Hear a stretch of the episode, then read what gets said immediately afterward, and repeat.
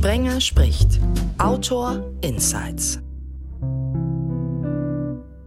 Sprenger spricht ja Hallo zusammen. Wer dem Podcast auf Instagram folgt und oder aufmerksam die Shownotes liest, hat gesehen, es gab eine Verlosung. Böses Blut von Ursula Poznanski gab es zu gewinnen. Die Glücklichen sind per Mail benachrichtigt, die Bücher sind unterwegs. Aufmerksames Zuhören hat sich somit gleich doppelt gelohnt. Statistin war sie am Theater. Wobei der Wiener, der hätte es vielleicht auch ohne Hören vorher gewusst. Servus Thomas Raab. Ja, hallo, grüß dich, grüß euch. Ja.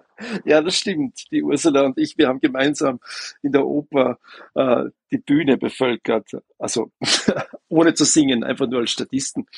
Und ich kann mich gut an ihr wallendes Haar erinnern und, und an die Herren, die sich um sie bemüht haben. die Ursula. Ja, so lange kennen wir uns schon. Also Wien das zweite Mal en suite dabei. Freue mich ja immer über Österreicher und ich freue mich genauso über mörderische Schwestern. Da war auch schon die ein oder andere da. Die erste heute heißt Christiane Franke. Hallo. Ja, hallo. Und die andere ist Conny Kunert. Ja, hallo. Grüße aus Hannover. Normalerweise habe ich jetzt gedacht, die Ostfriesen kommen direkt mit einem Moin daher. Normalerweise mache ich das auch. Aber irgendwie ähm, ist das eine nicht ganz so normale Situation. Thomas, du hast jetzt auch nicht Grüß Gott gesagt, oder habe ich das jetzt irgendwie, bin ich jetzt so angespannt gewesen zu, zuhören, dass ich das. Ja, das stimmt. Also, ja, ich, ich du sag's hast erst. auch Hallo gesagt. Ja, genau. Und in Österreich ist ja generell Diskussion gerade, ob man das noch sagen soll. Also da gibt's ja, gab's ja gerade erst kürzlich eine politische Aufregung darüber, Grüß Gott zu sagen oder nicht. Und ich habe einmal in Berlin, äh, war ich auf der Berlinale, bin in ein Taxi eingestiegen mit meiner Frau und habe gesagt, Grüß Gott. Und der Taxifahrer war stinksauer. Ja, welchen Gott soll ich grüßen, Mensch? Ja, ich kenne keinen Gott. Also man muss da wirklich mit dem, mit dem Gruß offenbar aufpassen. Wenn ich jetzt äh, Moin sage und ähm, das sage ich ja ständig, aber wenn das passiert mir, wenn ich mich dann konzentriere, so wie jetzt auch, dann ist es besser, dann, dass ich dann Hallo sage, weil wenn ich äh, zum Beispiel in München anrufe und ähm, dann äh, melden die sich und dann sage ich, möchte ich ja nicht Moin sagen, weil Moin ja auch falsch verstanden werden kann und dann bin ich so konzentriert, dann sage ich Guten Morgen, obwohl ich nachmittags anrufe. Und, Ja. äh, weil ich das Moin nicht sagen wollte. Und deswegen Ja, versuche ich dann, weil du auch du hast die Vorlage geliefert mit Hallo, dann habe ich gedacht, das nimmst du jetzt auf. Conny, was mit deinen Moin-Erfahrungen? Naja, also in Hannover sagt man das zwar auch, aber das ist nicht unbedingt das normale Grußwort. Aber es wird hier auch immer gebräuchlicher, weil man dann auch gleich die Anrede umgeht. Also statt irgendwelche Namen zu sagen, sagt man Moin, das war gerade auch, als es mit Corona losging und man sich nicht mehr in den Arm nahm, ging man in den Raum rein und rief mal kurz Moin. Und dann waren alle zufrieden. Mhm, mhm. Der Wiener sagt auch oft Servus, also Servus, Servus, aber das ist ja eher der Sklavengruß, also das bringt man sich auch ab. Und äh, insofern ist, ist das, das Hallo, ja, mein Gott, ne? Man Also weiß ja nicht mehr, wie man sich grüßen soll heutzutage, oder? Abschmusen geht nicht mehr. Schön fand ich es, als ich in Tirol, Südtirol gewandert bin, Italiener lang kam und dann Salve rief. Das hatte ja irgendwas. Das wirkte ja gleich so, wie als wenn der Fremdenlegionär unterwegs war. Ja, das stimmt. Das ist der italienische Gruß quasi statt Ciao. Die, die, die, die, Fischersleute sozusagen alle Salve. Interessant, Hm. ja. Ja. Ja, das, äh, das Umarmen ist weg. Äh, ganz, schlimm fand ich diesen Faustgruß, der sich da eingebürgert hat, wo sich alle die Faust geben. Denken wir, um Gottes Willen, was soll denn das jetzt sein? Ja. Also wenn, wenn da vielleicht schon Schuhsohle an Schuhsohle hätte, vielleicht irgendwie einen Reiz gehabt, aber Faust. Das haben wir hier tatsächlich zum Teil gehabt. Also Schuhsohle an, an Schuhsohle haben einige gemacht, fand ich aber auch blöd. Und mit der Faust gebe ich dir recht. Ich finde, wenn ich mir die Hand, wenn ich die Handfläche gebe, da, oder die Faust, das sind ja, da können ja die Viren genauso dran sitzen. Also das habe ich überhaupt, da habe ich gar keinen Sinn drin gesehen mit der Faust. Äh, Ja, Ellenbogen gab es auch viel, ne? Ja, seid ihr, seid ihr äh, froh über die ein bisschen eingebürgerte Distanz oder hat sich das, äh, habt ihr das vermisst, dieses, dieses um den Hals fallen, so, wie seid ihr so, wir kennen uns ja nicht persönlich, wie seid ihr so drauf und begrüßen? Eher so Also, mit Abstand Wenn ich, oder? wenn ich da gerade eins sagen darf, ich hatte am letzten Samstag, hatten wir so eine Art Neujahrsempfang und da haben wir uns dann alle wieder mal in den Arm genommen. Ich habe nur gesagt, ist ja so, als wäre es hätte Corona nie gegeben. Ja, und was ist? Prompt, vier Tage später habe ich Corona. Ja, meine Güte. Also du bist jetzt So wirklich. schnell geht's. Ja, ja, Wahnsinn. Obwohl ich sagen muss, also mir, mir fehlt es, mir fehlt es schon so ein bisschen. Also wir haben uns natürlich auch gut eingegruft, Conny und ich, in diese äh, Zeit, wo du kaum was machen konntest. Äh, Wir, sie sitzt in Isarhagen, ich hier, kannst du schön arbeiten, aber dieses mit Leuten zusammen sein und, und sich, äh, sich treffen und auch dieses, ähm, ja, mit, mit bisschen umarmen. Gut, nun ist mein Vater und seine Frau, die leben ein halbes Jahr in Graz und ein halbes Jahr hier. Ich bin dann auch öfter in Graz. Und da ist es ja sowieso alles ein bisschen anders. Und das ist eine, eine Art, die mir sehr gefällt und die ich sehr mag. Und also von da fehlt mir das schon so, das äh, immer in den Arm nehmen und knuddeln. Und ja. Was ist in Graz anders, wenn ich fragen darf? So, was ist da so anders? ähm, das, da ist es, also das, so die, wir sind ja hier so in Ostfriesland sehr nüchtern und eher auch ein bisschen zurückhaltender. Und ähm, wenn du in Graz bist, du triffst dich mit Leuten im Kaffeehaus und äh, das ist alles irgendwie, irgendwie ein bisschen lässiger und ähm, irgendwie weicher kommt mir das vor und der Umgang so alles. Ich meine, wir sind ich auch offen eigentlich. Würd, also ich würde uns jetzt hier auch als offen bezeichnen, aber da ist es, ähm, ja, wenn es hier kälter ist, ist es da irgendwie für mich kuscheliger, weicher. Alles irgendwie weicher. Auch die Landschaft in Graz ist ja weicher als, Mhm, äh, als wenn man es hier hin. Wenn du hier rausgehst, äh, hast du eigentlich immer den Wind, der dir von der einen oder anderen Seite entgegenweht. Und äh, wenn ich zum Beispiel einen Hut aufsetzen möchte, dann kann ich das wunderbar in Graz tun, weil äh, da kommt der, wenn der Regen kommt, kommt er von oben. Und wenn ich hier einen Hut aufsetze, dann äh, bin ich ein paar Schritte gelaufen und dann hat der Wind den mitgenommen und ähm, ja. Aber ich erlebe das eigentlich nicht so, wenn, wenn ich in der Gegend bin in Deutschland, je weiter hinauf, dass, dass diese, diese, diese Kühle und Zurückhaltung, das finde ich nicht so. Es ist vielleicht ein bisschen auch der, der Ruf, den, die, den man von sich selbst erzählt, dass es so sein könnte. Oder ist das vielleicht auch das, das, das Österreichische, wenn, wenn der Deutsche den Österreicher raushört, dass er sich mal denkt, immer, mein Lieb, Urlaub, da sind wir dann gleich nett. Also ich nein, ich, nicht nein, so. nein, wir sind, Ja. wir sind schon, wir sind schon nett. Und ich sage ja auch, wir sind, wir sind auch sehr ähm, freundlich den anderen gegenüber. Aber insgesamt würde ich das hier alles als etwas kühler bezeichnen. Also ja. Und natürlich, wenn man jemanden aus Österreich hört, dann ist es einfach auch immer schon schön. Also, Ja, vor allen Dingen ist es nicht so redselig hier oben im Norden, ne? mhm. Man kommt da Was eher auf den Punkt. was eigentlich gut ist. Also der, der Österreicher, der, der schwafelt ja gern und kommt nicht auf den Punkt. Das muss man schon auch sagen. Ein bisschen. Ja, ja, das ist der, der Schmäh, der österreichische. Aber ich finde ich finde es schön. Aber ich habe dann lieber so ein bisschen Schmäh. Ich war jetzt einmal bei euch oben in der Gegend, ist schon lange, lange her, und dann fährst du da halt irgendwo hin und fragst, haben Sie Zimmer? Ja, klar haben wir Zimmer. Ah, ich sag wunderbar, wir sind jetzt drei Stunden rumgefahren und haben gesucht. Jo, aber keins frei. Es kommt immer auf, drauf an, wie man fragt. Ne? Das ist böse. Das ist so wie in Berlin. Da bin ich mal eingestiegen in den Bus äh, und eine ältere Dame äh, hat gefragt, wann fahrt denn der Bus los? Und der Busfahrer hat gesagt, äh, wenn die Räder sich bewegen. Muss ich auch, ja. Gottes Willen, das, das könnte in Wien auch passieren ein bisschen. Also. Ja, aber der Wiener Schmäh, ich als Wiener bin äh, bezüglich des Wiener Schmähs immer sehr vorsichtig, weil ich weiß, der, der Schmäh, also wenn dich jemand am Schmäh hält, dann hält er dich, nimmt er dich nicht für ernst, äh, nimmt er dich nicht für voll äh, und, und äh, es ist so ein bisschen so wie der, der, der Mantel des Zwergenkönig Albrecht, den er quasi überzieht, um selbst zu verschwinden und durch den Schmäh, den er nach außen ausstrahlt, sein eigenes Ich schön, schön zuzudecken. Also der Schmäh ist schon ein bisschen, hat, hat ein zweischneidiges Schwert. Ein Schmähbruder zum Beispiel, du bist der Schmähbruder, wenn man sagt zu jemandem in, in Wien, bist der Schmähbruder, ist das kein Kompliment, sondern ist das eher so ein, so ein du, dir, dir kann man nicht glauben, bist ein Lügner. Mhm. Ja. Ja, das würde ich also auch so sagen. Also ich, wenn man so bei Schmähbruder hört sich jetzt auch nicht gerade irgendwie so als, als Kompliment an, finde ich. Hm. Da würde man bei uns sagen, du bist eine Labertasche. Labertasche, ja. Da kriege ich einen ja. Hunger. Das hört sich an wie so eine Teigtasche. Eine gefüllte, kriege ich einen Appetit, ja. Eine Labertasche. Ich hätte gerne eine Labertasche mit ordentlich Käse. Ja, genau. ja richtig, ja. ja, stimmt. Ja. Also eine Labertasche ist ja einer, der gern viel erzählt, aber der Schmähbruder, ist das einer, der viel Unsinn erzählt oder was ist ein Schmähbruder? Ein Schmähbruder ist jemand, der, der nicht ähm, auf alles Ernst, der nicht mit Ernst reagiert, sondern immer einen Witz parat hat.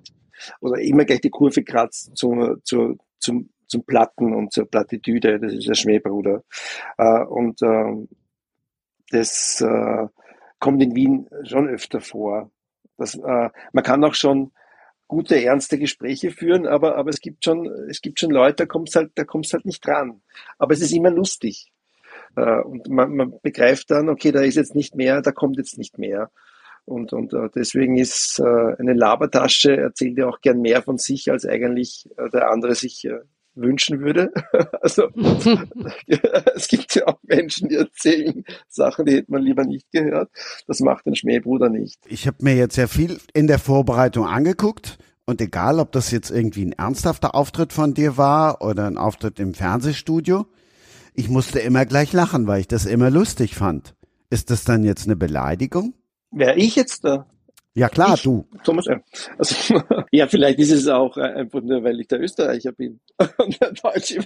Ich weiß es nicht. Also, also ich habe ich hab schon gern äh, Spaß oder ich, ich, ich liebe es, mit, mit Menschen beisammen zu sein. Das äh, wahrscheinlich auch deshalb, weil ich halt lang Lehrer war und das einfach gern mit Kindern und Menschen beisammen war.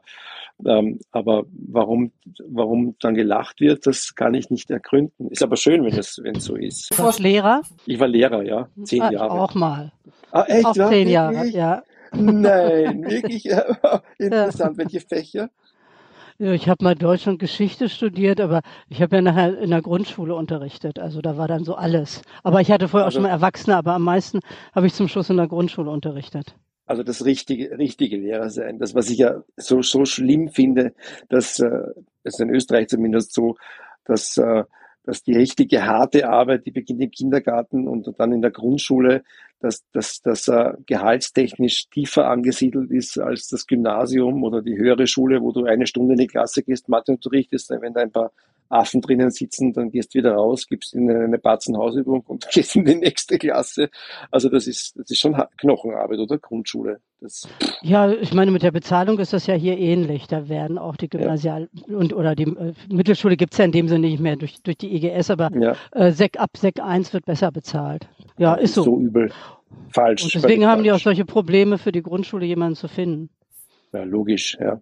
Und äh, und das wird ja auch, also ich habe das so erlebt in meiner Zeit, dass, äh, dass äh, gerade bei Elternsprechtagen muss man sagen, zeige mir deine Eltern und ich sage dir, wer du bist. Als Kind hat man immer gleich gewusst, was sagt. Also die, die schlimmsten Kinder lernt man äh, lieben, wenn man dann die Eltern kennengelernt hat und dass, dass aber die, ähm, äh, dass, der, das, ähm, ähm, die Distanz der Eltern zur Schule immer größer wird. Also dass früher früher Eltern äh, aus Schule auch äh, mit, äh, mit äh, erlebt und gestaltet haben und dass, dass, dass jetzt dass er sehr bei den Kindern bleibt. Also dass, dass Eltern gar nicht wissen, was da passiert. So habe ich es halt am Ende meiner Unterrichtszeit erlebt. Ja.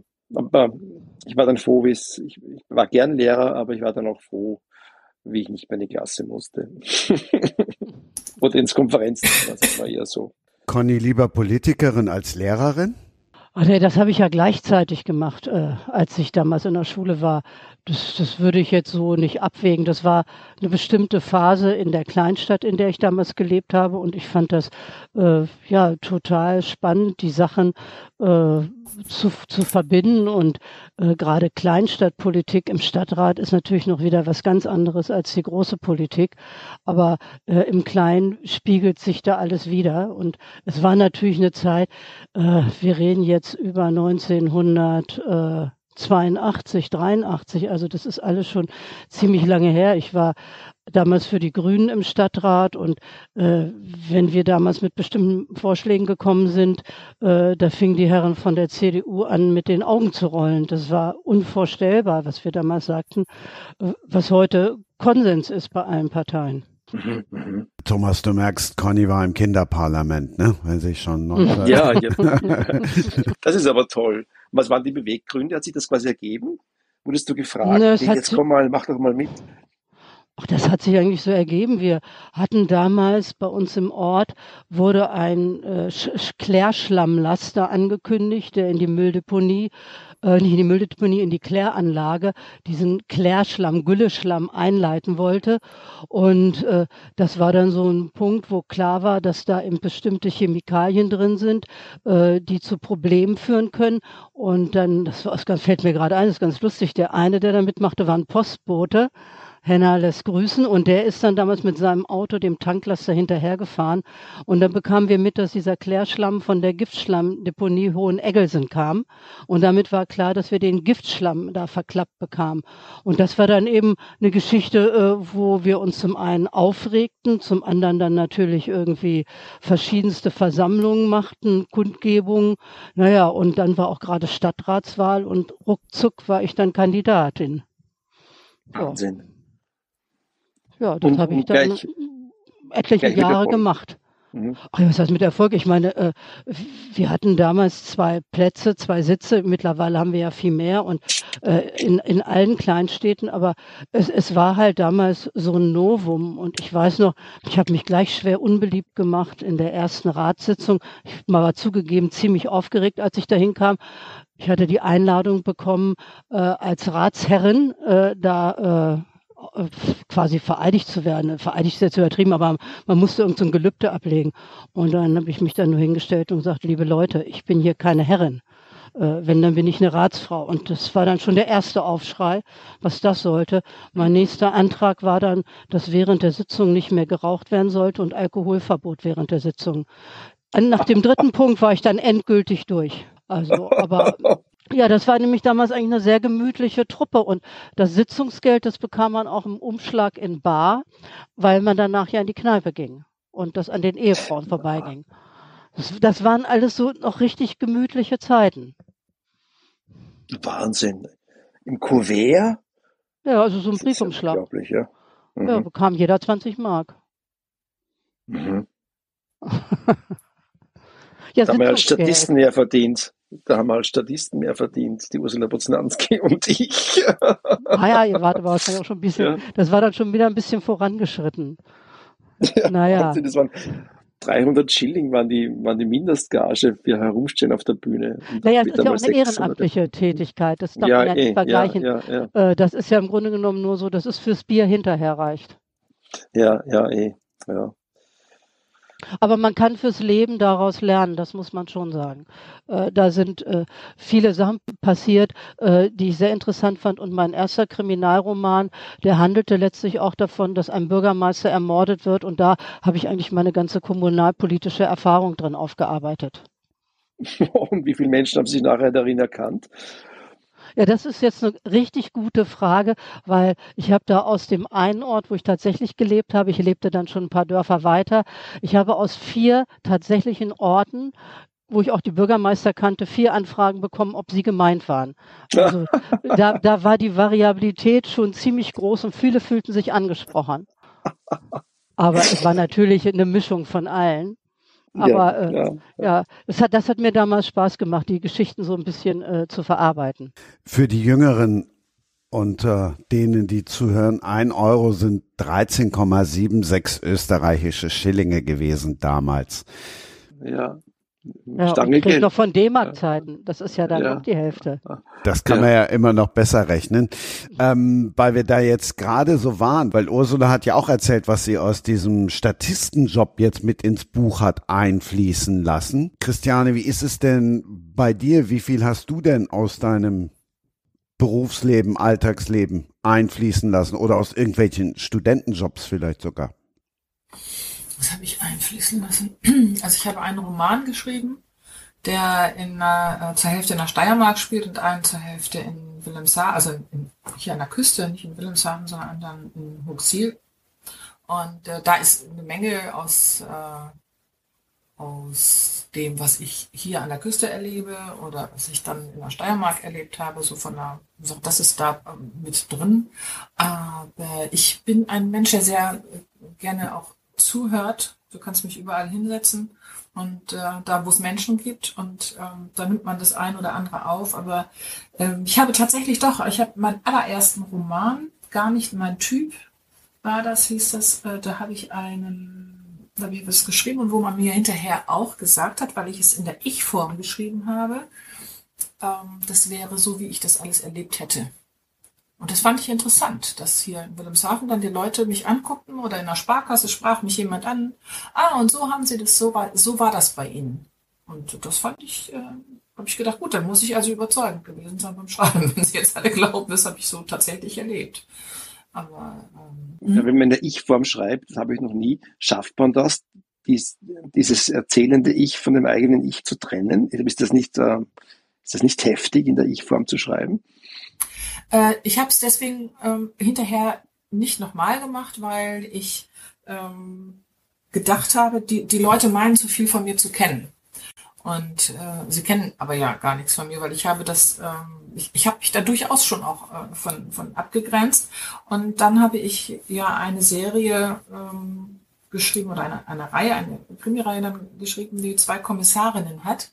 Und da habe ich ganz bewusst zwei Frauen genommen, um eben nicht mehr den Eindruck zu erwecken, dass die eine Kommissarin so ist wie ich, obwohl die ja auch nicht mehr in der Ich-Form geschrieben äh, worden sind, diese Bücher, und äh, oder die ich nicht auch weiterhin nicht in dieser Form schreibe, in der Ich-Form, äh, um eben genau zu sagen, die ähm, Figuren, jeder hat irgendwas von mir. Ich glaube, du kannst nicht verhindern, dass du in deinen Büchern irgendwelche Sachen, die dich selber betreffen, mit einfließen lässt. Du hast natürlich das Glück, als Autor auch verschiedene andere Perspektiven mit äh, einfließen zu lassen, wo du vielleicht total konträr dazu stehst. Aber das ist ja auch das, was es dann so spannend macht. Nur das Ich fand ich, fand ich dann doch sehr, das macht mich angreifbar, so würde ich das mal sagen. Oder, oder sie, man, man stülpt mir etwas über und man, oder man meint mir so nahe zu sein, weil ich eine Frauenfigur im Ich geschrieben habe, in der Ich-Perspektive. Also das war, war eine Erfahrung, die ich gemacht habe. Damals war meine Leserschaft äh, noch nicht ganz so groß wie heute.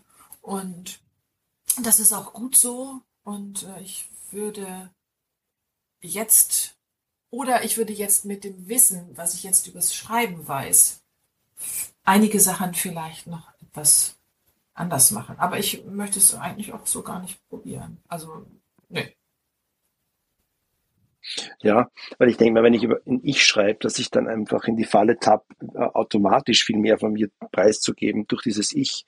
Außer man, man, man äh, stülpt sich selbst eine Figur über, die komplett anders denkt und versucht halt dann so in, im Ich zu schreiben. Aber das, äh, das finde ich immer sehr spannend und auch äh, mutig, sehr mutig in, in der Ich-Form zu schreiben und bewundernswert in gewisser Weise. Weil es doch noch ein Schritt mehr, mehr, mehr eben aus dem Ich ist. Ja, das stimmt. Ich habe zum äh, Zeit und deswegen haben die wahrscheinlich auch gedacht, äh, das ist aus der, also dass ich das persönlich auch so erlebt habe, weil äh, ich habe doch, das stimmt, jetzt äh, ein paar Sachen. Ich bin ähm, als Neurodermitikerin in äh, Israel gewesen und äh, da zur, mhm. zur Kur am Toten Meer.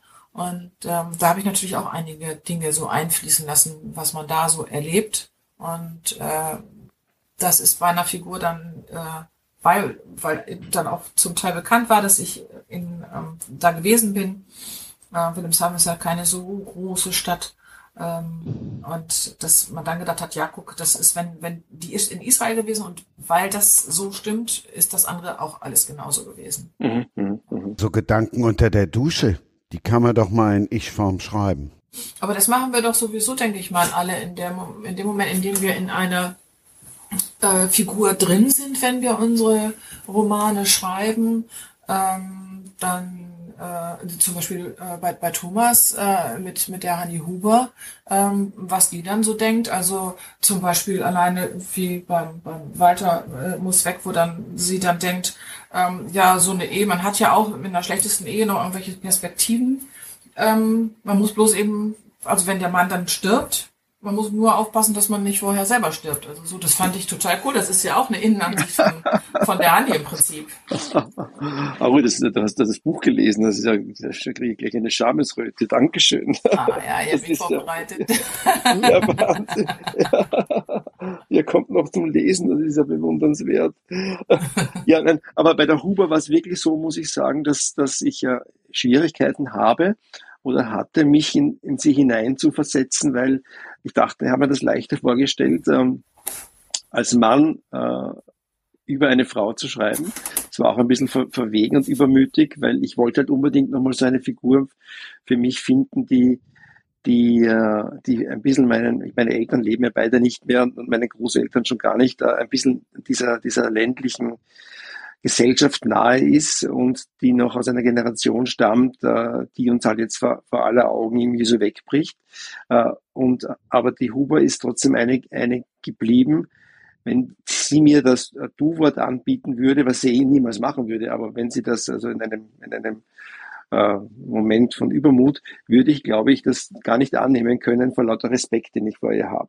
Also so ist das für mich äh, äh, ähm, da, da, bin ich eigentlich sehr weit entfernt von, von einem Ich. Also das ist äh, fast, fast wie ein Sie.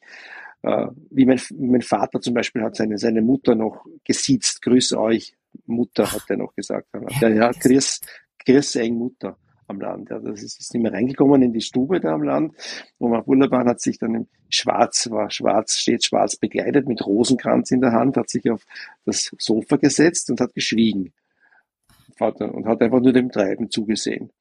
Ich habe immer eine Riesenangst gehabt vor ihr. Aber er hat, also die hat gesitzt. Also ein bisschen, ein bisschen würde ich auch die, die, die Huber äh, eben äh, sitzen und nicht duzen. Ja, aber du kannst ja, du kannst ja trotzdem Respekt vor ihr haben, den du dann ja auch hast. Ich finde es ja total interessant. Ähm, auch so diese, diese Beweggründe, wenn du sagst, du, deine Eltern leben nicht mehr und äh, deine Oma äh, war so, so sehr, äh, ja, so eine Respektsperson, ähm, dann, dass du dann aber trotzdem gesagt hast, du möchtest dich ihr irgendwie nähern und du, du bist ja dann in dem Moment diese Gedanken, die du, die du ihr dann ja äh, zu, zuteil werden lässt, da hast du sie ja dann doch schon auch sehr, sehr durchdrungen. Du weißt ja genau, wie sie, wie sie tickt, wie sie ist. Und also du bist ihr ja schon sehr nah und man kann ja jemandem auch nah sein, wenn man respektvoll äh, sitzt. Ja, das stimmt. Das, das, das, das glaube ich auch, dass, dass man ähm, das, aber geht es euch nicht auch so ähnlich, wenn ihr eure Figuren aussucht, die kommen ja, also die, die, wie, wie bestimmt ihr eure Figuren, also wie ihr eure Hauptfiguren, äh, die haben ja die kommen ja auch aus eurem Inneren. Also da kommen, oder nicht, wenn da Menschen sind, mit denen man sich beschäftigen möchte, länger, da, da ist ja vielleicht gar kein, kein Kalkül dahinter. Wenn es wäre, dann glaube ich, geht sowas ja gar nicht auf über euch, sondern dass man einfach, ja. Ja, also wir haben zum Beispiel, wir haben ja die, diese eine äh, Reihe, die in Neuheiligen Asyl spielt, das, äh, die spielt ja im Jetzt. Und äh, wir haben aber eine andere neue Reihe. Da ist jetzt äh, das zweite Buch äh, Ende Januar erschienen. Die spielt Ende der 50er Jahre. Und da haben wir zum Teil, und das fand ich jetzt auch interessant, was du sagtest mit deinen, mit deinen Großeltern und mit deinen Eltern. Ähm, und dass die Zeit, die jetzt so wegbricht. Und da haben wir eine Figur, äh, die ist Ende 50.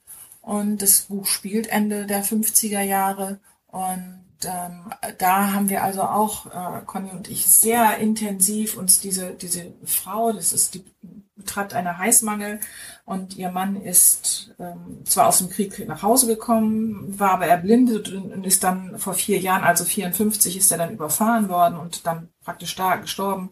Und die, diese ganze Zeit und auch diese Figur, was haben die in ihrem Leben so ähm, gehabt? Du hast ja, eine, eine Frau oder wie bei deiner äh, Hanni, ähm, die haben ja äh, den, den Ersten Weltkrieg, die haben den Zweiten Weltkrieg miterlebt. Die haben ja ähm, Erfahrungen, Lebenserfahrungen machen müssen, auch die, äh, die sie unheimlich geprägt haben. Und aber auch die Zeit, äh, dass es eben ein bisschen langsamer läuft und auf dem, auf dem Land da äh, bei dir oder auch bei uns im Lehr äh, der späten 50er Jahre, wo so vieles, was heute gang und gäbe ist und was auch viel Zeit frisst, was es einfach nicht gibt.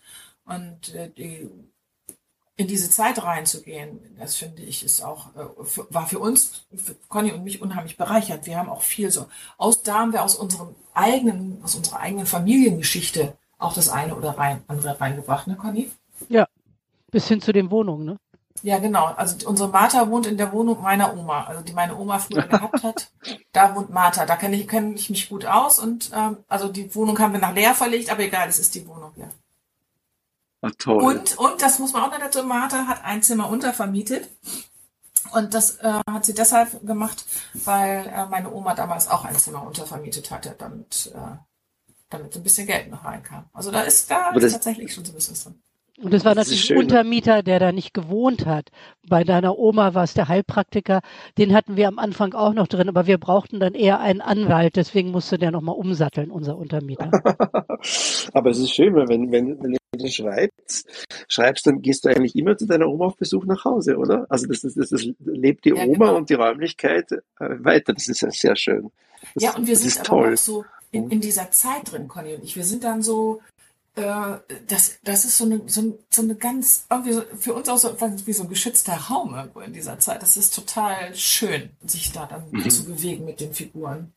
Und schafft ihr das auch, dass ihr das gut trennt? Also, dass das ja nicht irgendwie so äh, im Film das oft ist, dass man, wenn man genau sieht, dass man eine Requisite stehen sieht, die eigentlich aus der Zeit nicht stammen kann. Also dass man wirklich, ich weiß nicht, dass da jemand ein Gerät verwendet, das es damals nicht gab. Da müsst ihr auch irrsinnig aufpassen. Das ist ja also, schwierig. Äh, wir, da ja. können wir, glaube ich, weniger selbst darüber reden. Das müssen, müssen eher die Leser sagen. Ich habe jetzt nur gerade eine Leserunde mit 25 Lesern betreut und da kam eigentlich ständig gerade drüber, wie gut wir die Zeit getroffen haben und wie viele sich an mhm. irgendwas mhm etwas erinnerten und bis hin zum Geschmack vom Brausepulver äh, und bestimmten Kaffeesorten.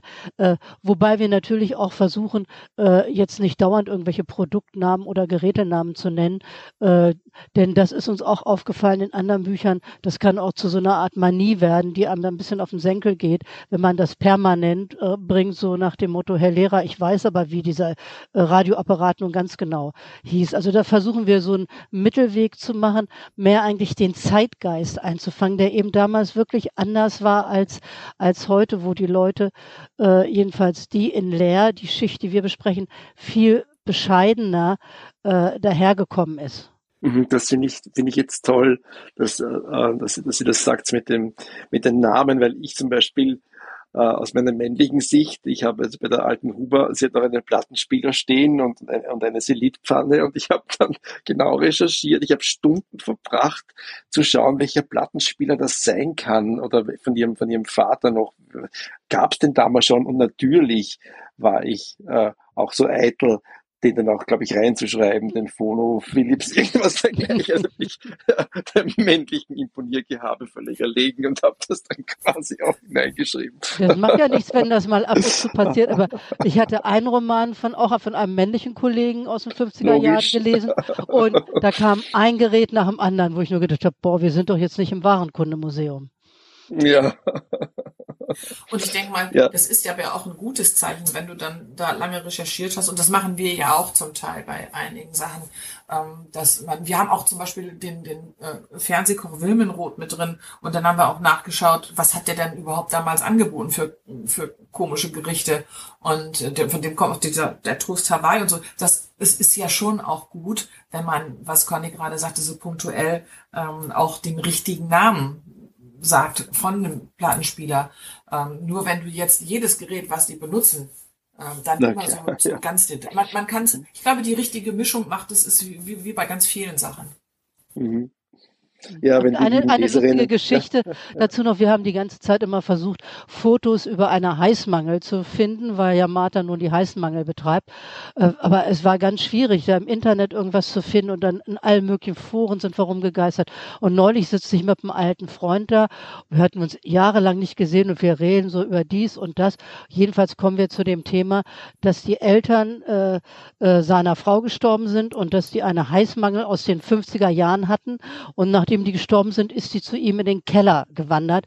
In zwei Wochen habe ich jetzt meinen ersten Heißmangeltermin mit einer Heißmangel aus den 50er Jahren, um jetzt nochmal eine, eine Hautnah-Erfahrung zu haben.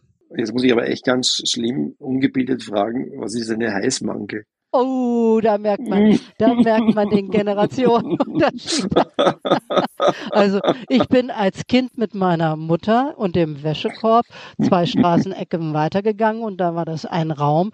Da stand ein Gerät mit einer großen Walze, die mit Stoff überzogen war, sagen wir mal zwei Meter breit, dass die Bettlaken reinpassen und die äh, äh Tischdecken oder was auch immer. Und dann hat man die vorher zu Hause eingesprengt und zurechtgezuckelt. Äh, und dann wurden die eingefädelt von der Heißmangelbetreiberin, dann kam das hinten raus und dann hat man die wieder zusammengelegt und dann kamen die ordentlich geglättet raus. Also die wurden quasi in die Mangel genommen. Genau. Ja, Wahnsinn. Okay. Und das umgedreht, äh, diese Walze gedreht, das hat dann quasi die Dame. Du musstest sie das dann auch selber machen, händisch. Nein, nein, das, schon, das, das, das hat dann die Dame gemacht und mhm, äh, mhm. äh, das musste ja auch ordentlich eingeführt werden. Also mhm, sowas mhm. gibt's auch übrigens immer noch bei uns in der Ecke. Das allerdings, ja, das eine ist eine Behindertenwerkstatt, äh, äh, das andere ist aber auch äh, in der Änderungsschneiderei. Also diese Heißmangeln gibt's immer noch. Die wird's in Wien bestimmt auch geben. Aber nicht jeder von den jüngeren Menschen lässt ja noch noch seine Bettwäsche mangeln. Ja, das ne? stimmt. Ja, das wäre doch jetzt die gerechte Frage. Wie sieht denn ja. deine Bettwäsche aus? Ist sie gemangelt? da kommen wir zur Frage. Bügelt ihr überhaupt noch? Ja? Wissen, das bügelt ihr oder hängt ihr die Wäsche so auf, dass sie schön glatt, halbwegs glatt ist? Also ich liebe das Bügeln und nebenbei nehme ich mir einen Laptop und suche mir auf Arte in der Mediathek irgendwelche informellen Geschichten. Da habe ich mir zum Beispiel auch jede Menge Filme aus den 50er Jahren angeguckt, auch so, also jetzt nicht unbedingt Spielfilme, sondern so Dokus. Und nebenbei bügel ich, das finde ich meditativ. Ich mach das auch so. Mhm. Aber Arte würde ich euch jetzt gerne ausreden dann beim Bügeln. Macht das, was meine Freundin auch macht beim Bügeln. Podcast hören. Ah, okay, ja, das war das Stichwort. Ja, dann will ich ab jetzt nur noch Podcast. Aber habt ihr gemerkt, der Schlawiner, der hat sich schön drumherum gedrückt. Also die Antwort ja. wollen wir jetzt schon noch hören. Na, ich bügel nicht. Wir, wir bügeln im Haus zu Hause eigentlich überhaupt nicht. Äh, das ist, äh, das kann ich mir, also wenn ich das Bügeleisen aus, raushol, dann ist es entweder ist ein, ein Fleck, den ich mit einem Löschpapier versuche herauszubekommen oder äh, Früher habe ich die Ski gewachselt, das mache ich aber jetzt nicht mehr, weil es ist, Skifahren generell ist schon viel zu teuer, man geht noch Skifahren. Äh, und äh, war bügel, ja, und wenn ich auf einen Ball gehe oder wenn ich ein Hemd brauche, das gebügelt ist, dann bügele ich das natürlich, ja. Aber sonst, äh, sonst bin ich nicht, nicht so wie der Herr von Schirach, der immer schön elegant im, im Anzug oder der, oder wer ist noch, der, der, der, der, der Schweizer, der, na, ach, wie heißt der Schweizer Autor, der ganz Suter. bekannte, ja, der, ja genau, Suter, ja auch, der immer nur im Anzug ja, herumgeht, so, so einer bin ich nicht. Durch Corona schon gar nicht. Ach, und Ken, und Ken Follett läuft auch immer im Anzug. Ja, genau, ja, genau, ja. Ja, nein, die Generation, das bin ich nicht, obwohl ich es äh, toll finde. Ich finde es ich toll, wenn man, aber wir haben zwei Mädels zu Hause, eh von 15 und ein Hund und äh, dann den, den kleinen Garten da draußen, das ist irgendwie das Bügeln, das Bügeln ist, äh, wohl im Sommer wäre es natürlich schon draußen stehen. Aber Thomas, Badehose ich, darf, ich bin da auch erst in den letzten Jahren zugekommen. Also vor zehn Jahren habe ich auch noch nicht gebügelt. Das hat okay, irgendwann angefangen. Ich, ja. Äh, Danke, das hat irgendwann angefangen, dass es mir Spaß machte und wenn gerade nebenbei auch sich sowas noch anzuhören, äh, äh, und, und ja, eben wirklich, das ist so ein leicht meditativer Aspekt. Man macht da was und kann so vor sich hinstehen, muss nicht am Schreibtisch sitzen, ist auch irgendwie, äh, also ja, mein großes Plädoyer fürs Bügeln.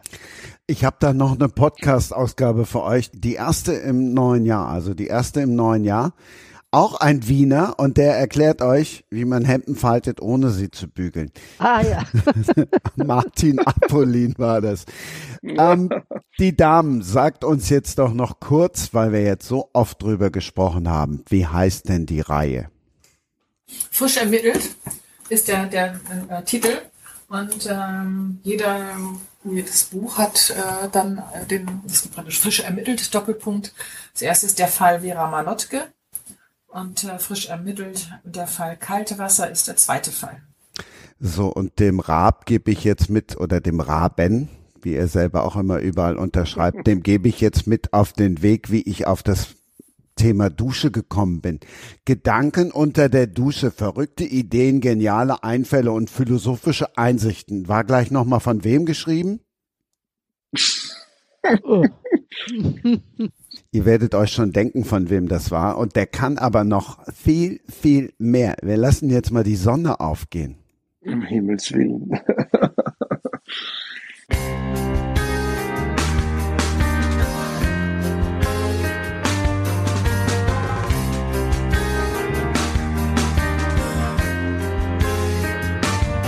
Ich habe immer gedacht, dass es schwer ist, jemand zu finden, der von Anfang an schon mehr ist als nur ein Versuch, dessen Bild der Zukunft leer ist. Doch ich ahne, dass dein stilles Wasser wie das Meer ist, in das ich, in das ich treibe, in das ich, in das ich treibe, in das ich, in das ich treibe, in dem ich bleibe. Wenn du ferne bist und ich dich nicht sehe, tut der Verzicht weh, weil ich in jedem Gesicht nur dein Gesicht sehe. Und da ich weiß, dass ich mir selbst in meiner Pflicht stehe, trage ich die Hoffnung, dass ich mit dir ins Licht gehe. In meinem, in meinem Herz, in meinem, in meinem Herz, in meinem, in meinem Herz, in meinem, in meinem Herz. Du bist mein Sonnenaufgang hinter mir die Nacht. Jeder Schritt, den ich gemacht hab, hat mich zu dir gebracht. Mein Sonnenaufgang ist das, was ihr wagt. Wir landen unversicht,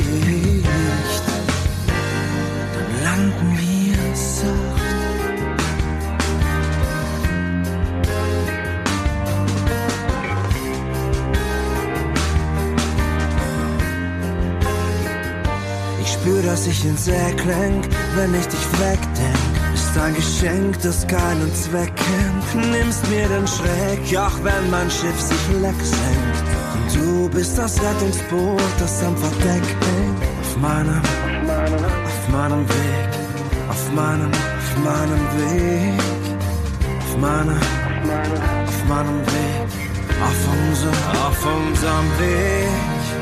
Du bist mein Sonnenaufgang, nichts hinter mir die Nacht.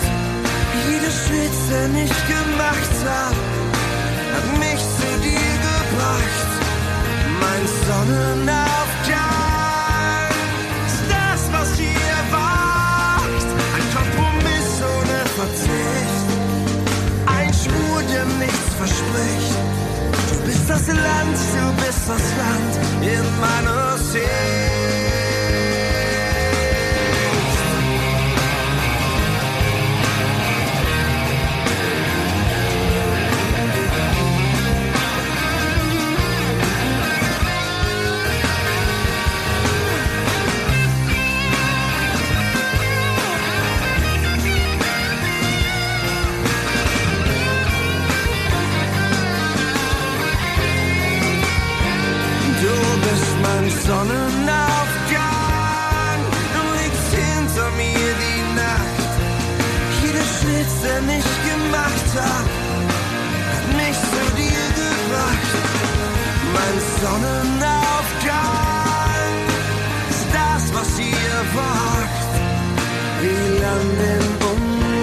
Unter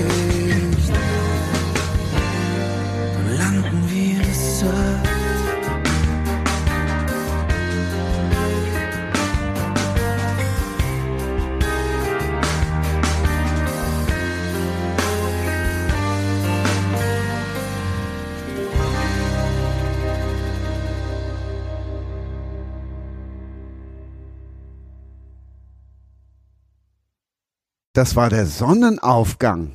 Jetzt klär uns auf. Bitte. Für alle die, die jetzt nicht aus Wien kommen und die nicht mit diesem Popstar Thomas Raab groß geworden sind.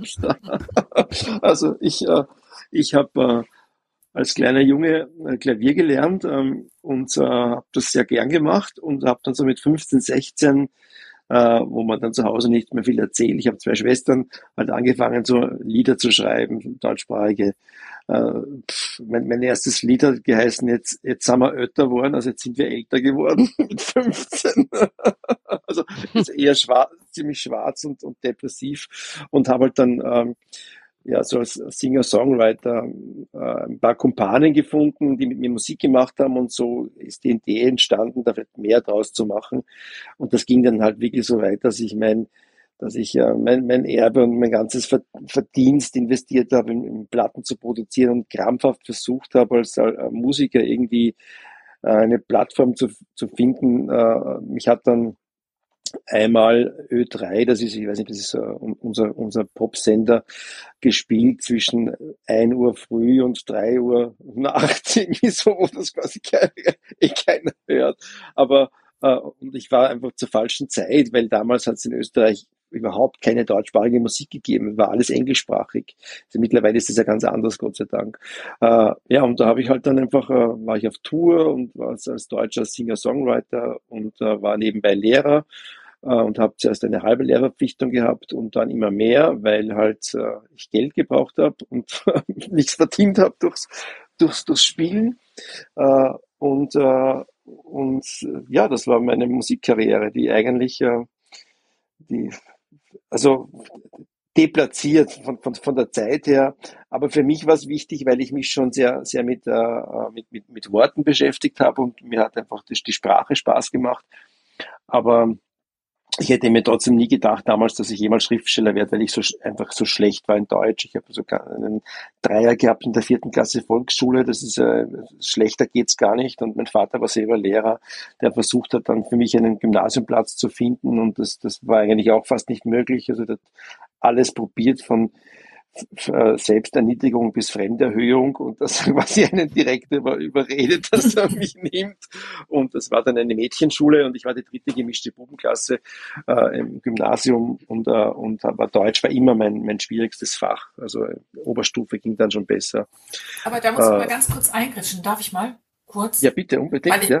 weil ich finde das nämlich, äh, äh ich, ich meine, du bist Lehrer, Conny ist Lehrer äh, gewesen. Und äh, da finde ich, und wenn du sagst, äh, Deutsch war dein schwierigstes Fach und das äh, war schon in der Grundschule äh, schlecht. Und das finde ich eigentlich immer sehr ähm, schwierig, sehr unschön und auch sehr gemein, was Lehrer teilweise mit Schülern machen oder machen können.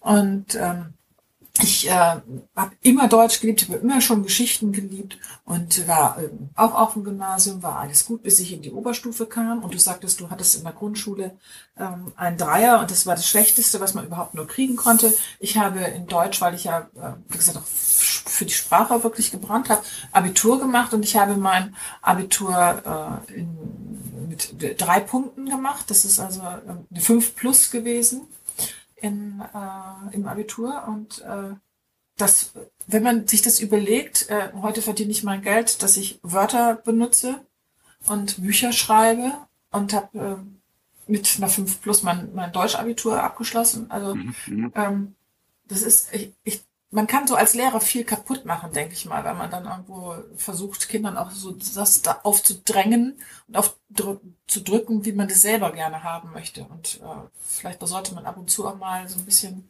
mehr Spielraum lassen. Ja, ich habe das als Lehrer ganz übel erlebt in der, in der Schulzeit, als Lehrer selbst, weil, äh, weil die Eintrittskarte in den Beruf, in den Umgang mit uns, mit Kindern ist nie äh, die Menschenliebe, sondern ist das Fach. Und das ist ein riesig, riesiger Fehler. Ich hatte ganz viele Kollegen, die haben einfach keine, keine Kinder leiden können, haben aber trotzdem dann äh, Physik und Mathematik unterrichtet. Das ist jetzt, ich nehme jetzt gerade dieses Fach, weil, weil es tatsächlich einen Kollegen gab, der hat die Türe offen lassen im, im Klassenraum, damit alle am Gang hören, wie leise es in seiner Klasse ist, weil er ganz stolz darauf war, dass die Kinder vor ihm kuschen und Angst haben. Und äh, da gibt's gibt's ganz viele. Und äh, die Eintrittsbedingungen für, in, in, in das Fach des Unterrichtens sind völlig verkehrt. Äh, und ähm, das war für mich auch ein Grund, warum ich äh, zwar immer mehr unterrichtet habe, weil ich, äh, weil ich einfach die Kinder gern gehabt habe und auch das Geld gebraucht habe, aber warum ich immer mehr zum Einsiedler wurde als, als Lehrer. Ich war dann im Musikkammern oder im Turnkammern oder, oder wenn ich Matheunterricht habe, ich war fast kaum im Konferenzzimmer, weil äh, nichts war schlimmer, als in, in der Pause ins Konferenzzimmer zu kommen und sagen, das war jetzt eine nette Stunde. Äh, das wollte niemand hören. Also das, so, so war das in meiner Schulzeit. Und, äh, und ähm, in der Tat erlebe ich es jetzt auch bei unseren Kindern, die haben wirklich ganz tolle Lehrer, aber wie wir, ich zeige ihnen immer mein Zeugnis, äh, wie, wie schlecht das war, dass, dass das äh, dass die Schule ist, ist die Pflicht und, äh, und die Kür beginnt dann danach. Also wenn sie jetzt schon ihre Fähigkeiten entdecken können und wir Eltern tun unser Möglichstes da, dafür, dass die Kinder genug Freiraum haben, äh, auch sich noch zu, zu entdecken und zu erkunden, äh, nach der Schule das werden zu können, was sie werden wollen, dann haben wir eh schon Glück gehabt. Aber es ist, es ist natürlich hart. Mhm. Schule ist, ja, ich weiß nicht, wie du das erlebt hast, Conny, aber als Lehrer. Ja, also Grundschule ja. war dann natürlich immer noch ein bisschen was anderes und das war zu einer Zeit, als ich anfing, da hatten wir gerade das Projekt laufen bei uns an der Schule, Schule kann anders sein, wo wir dann mhm. uns eben mit ganz vielen alternativen pädagogischen Möglichkeiten beschäftigt haben. Da war so, äh, aus heute, wahrscheinlich kennt das heute gar keiner mehr, Frenet-Pädagogik, da schafften wir dann so Druckkästen an und die Kinder haben ihre eigenen Zeitungen gedruckt, gab ja noch keinen Computer und sowas, was man heute ganz mhm. anders mhm. machen könnte. Aber da ging es um kleine Texte und sich gegenseitig helfen. Das waren halt so spielerische Formen, die wir versucht haben damals aufzunehmen. Aber äh, da waren wir natürlich eine junge, dynamische Lehrergruppe. Äh, die wurden von den Älteren auch ein bisschen beäugt, was wir denn da machen. Und was sollen diese vielen Hausbesuche und mit den Eltern darüber reden, wie die Kinder am besten auf den Weg gebracht werden können. Äh, das, das ist schon immer eine Geschichte. Es gab immer schon so eine und so eine Lehrer. Und wenn, wenn man Glück hat und trifft auf ein paar junge, engagierte Lehrer, die das auch wirklich ernst meinen, dann kann man sich als Elternteil glücklich schätzen. Aber von unseren eigenen Kindern habe ich auch andere Lehrer erlebt. Also die Bandbreite ist groß. Ja, die ist wirklich groß. Und, und das, also ich glaube gerade in der Grundschule, das ist, äh, wenn du dann mehrere Stunden hast mit der gleichen Klasse, was das eigentlich für ein tolles Unterrichten ist äh, und was du da für Möglichkeiten hast. Und, und, und, und vielfach ist das ja auch so. Also ich glaube, es gibt so viele tolle Grundschullehrer und dann kommen die Kinder, äh, bei uns in Österreich ist das so, kommen dann äh, nach der vierten Klasse, äh, also was, was noch viel schlimmer ist, in der, in der dritten Klasse bekommen sie das erste Zeugnis äh, äh, mit Noten bei uns. Und in der vierten Klasse, das Halbjahrszeugnis, ist jenes Zeugnis, mit dem sich Kinder da, dafür bewerben, ob sie reif sind für ein Gymnasium oder nicht. Also wenn das Zeugnis schlecht ist, wenn du da ähm, Zweier, ein paar Zweier und Dreier hast, kriegst du keinen Gymnasiumplatz heutzutage. Das entscheidet, also das ist, das ist äh, lebensentscheidend, dieses, dieses, ähm, dieses erste oder zweite Zeugnis mit Noten. Das ist so falsch, dass in diesen jungen Jahren sich, ähm, was das schon für Druck auf die, auf, auf die Kinder herrscht. Also wie das bei uns mit unseren Kindern war, das war, war das ganz schlimm. Äh, und, äh, und, und dann kommst du in ein ganz anderes System. Dann hast du nicht mehr nur einen Lehrer, dann hast du ganz viele Lehrer, die, die, die tutst du nicht, die musst du alle sitzen.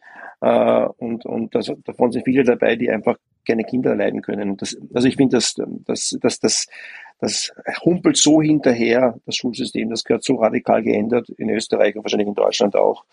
Aber da passiert nichts.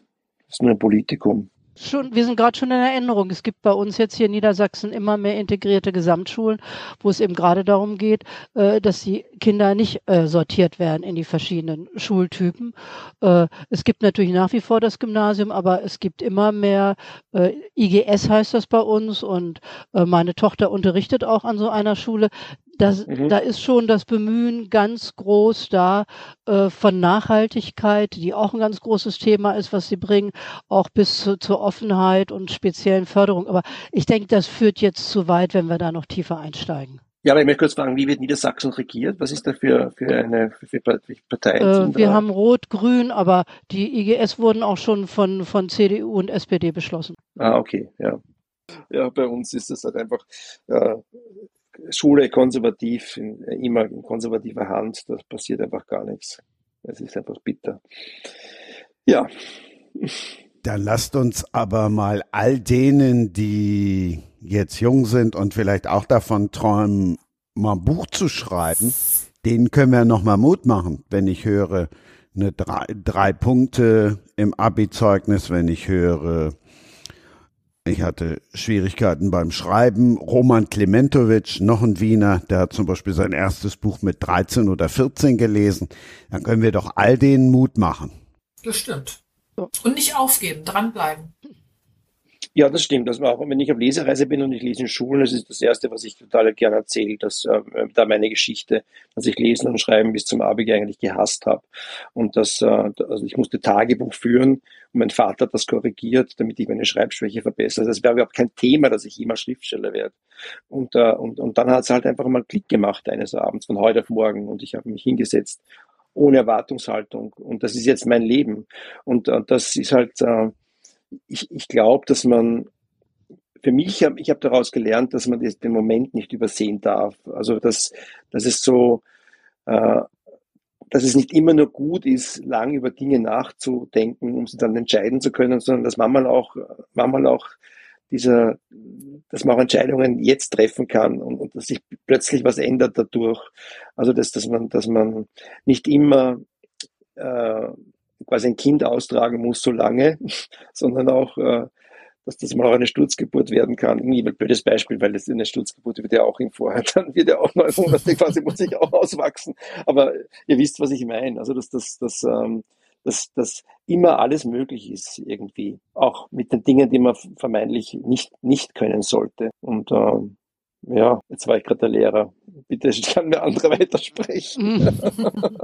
nein, nein, aber das finde ich, das finde ich eben auch, dass man sich auch seine Träume, wenn man Träume hat, äh, dass man einfach äh, gucken soll, dass man sich die nicht von anderen irgendwo schlecht reden lässt oder niederreden lässt und dass man einfach sagt, ähm, man muss sicherlich ein bisschen realistisch an einige Dinge rangehen, aber es ist ja auch, wenn man sagt, ähm, ich möchte gerne Geschichten schreiben, ähm, man muss ja auch dann nicht unbedingt vielleicht einen riesengroßen Verlag haben. Heute hast du ganz viele Möglichkeiten, über Self-Publishing irgendwas zu machen, wenn du Geschichten erzählen möchtest und junge Leute etwas erzählen möchten, dann soll man sie ermutigen, das zu tun.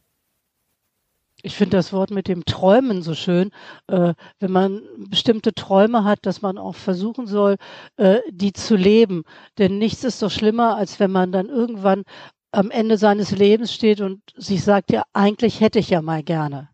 Äh, also deswegen schon die große Ermutigung, wenn da so ein Traum ist, es zu versuchen. Nicht, dass man damit rechnet, dass es jetzt der Bestseller wird, aber äh, wenn es eine Geschichte ist, die man gerne erzählen möchte, dann soll man es einfach machen. Ja, genau. Und im Endeffekt hat man es dann eben eben selber nicht gemacht. Also das ist dann auch, man findet dann immer leicht Ausreden, weil das nicht, weil der da war und das hat nicht gerade und das hat gerade nicht funktioniert deswegen und deswegen. Aber im Endeffekt unterm Strich bleibt über, wenn es auch tausend Gründe gibt, äh, dass man es selber nicht gemacht hat. Und genauso wie man es selber nicht gemacht hat, kann man es eben auch selber machen. Das ist so, ähm, ja. Hm. Also wann kommt die nächste Platte? die nächste Platte. Nein, es, ich habe jetzt wirklich äh, durch das Lesen der letzten Jahre wirklich wieder Lust bekommen, weil ab und zu, wenn ein Klavier da ist, dann spiele ich was. Und äh, also ich habe mich da von diesem total befreit, von dem Druck, damit was erreichen zu wollen. Und äh, es hat wieder mehr Gewicht in meinem Leben bekommen, aber völlig zwanglos, weil halt durch, durch das Schreiben ich mich da da eh selbst verwirklichen kann. Aber auch selbst das muss man auch sagen, wenn es wieder sicher genauso gehen, das ist auch echt Arbeit, ja. Also das, das oh, ja. Schriftsteller sein ist wirklich Knochenarbeit. Das, äh, da, da, ich, und dieses die Selbstdisziplin, da darf man auch irgendwie, wenn man, wenn man da selbstständig ist und davon lebt, da heißt es dann auch echt dranbleiben und, und der, der, der Müßiggang, äh, man darf sich das schon erlauben hin und wieder, aber, aber es ist, es ist auch einfach ein Beruf äh, mit, mit allen wirtschaftlichen Konsequenzen. Ich glaube, das wird auch gerne verkannt, wie viel Arbeit da eigentlich hintersteckt, wie viel Zeit.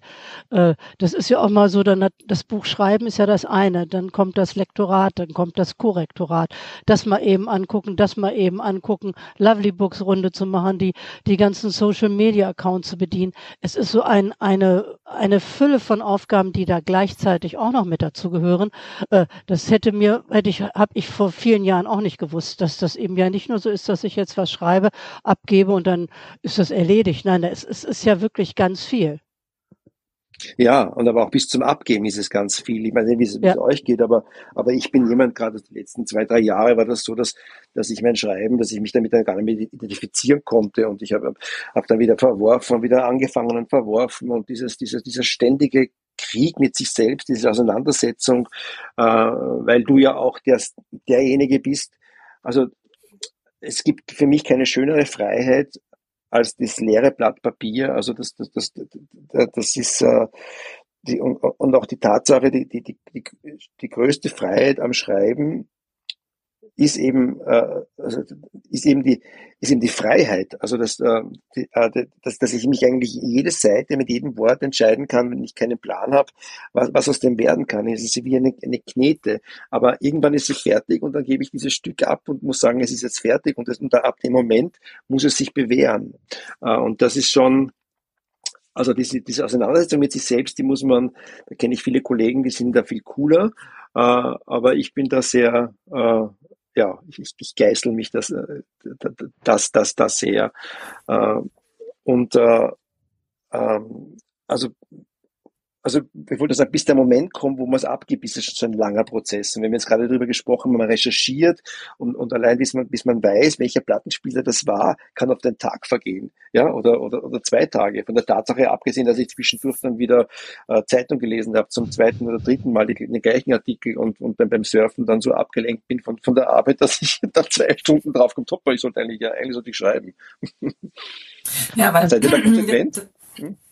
Aber das, das sind äh, eben auch so die Dinge zum Beispiel, äh, ich kann ja das auch aus der äh, zwei, also aus dieser verschiedenen äh, Sichtweise sehen. Ich schreibe ja die eine Reihe schreibe ich alleine und die äh, zwei andere Reihen schreiben Conny und ich ja zusammen.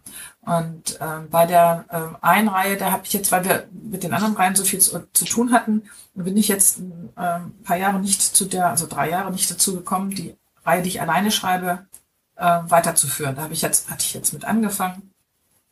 Und da ist es genauso, wie du das sagst für mich. Das ist schwierig. Ich habe zwar auch ein Konzept, was ich dann äh, mache, was ich im Vorfeld habe und wo ich sage, das äh, ist das, äh, wo ich äh, hin möchte und das ist der grobe Plan. Und auch da habe ich auch die Entscheidung mit jedem Wort auf jeder Seite, ähm, lasse ich das jetzt so werden oder nicht werden. Aber dieses mit einem, mit mir, da ringe ich mit mir. Aber wenn Conny und ich zusammen äh, sitzen und äh, den Plot äh, alles besprechen, was in dem äh, aktuellen oder dem neuen Buch sein soll, dann äh, ist es ja nicht, dass wir alleine ringen, sondern wir reden und ringen ja miteinander. Und das ist so schön, weil das also, mhm. äh, du bist, äh, es ist äh, sicherlich auch teilweise vielleicht auch zeitaufwendiger, wir müssen uns ja auch viel absprechen und so, aber wir stehen da nicht so, so alleine vor, vor dem, was wir da schreiben wollen, sondern ähm, wir ergänzen uns da gut und äh, wir haben in unseren Stunden, Stunden, Stunden Gesprächen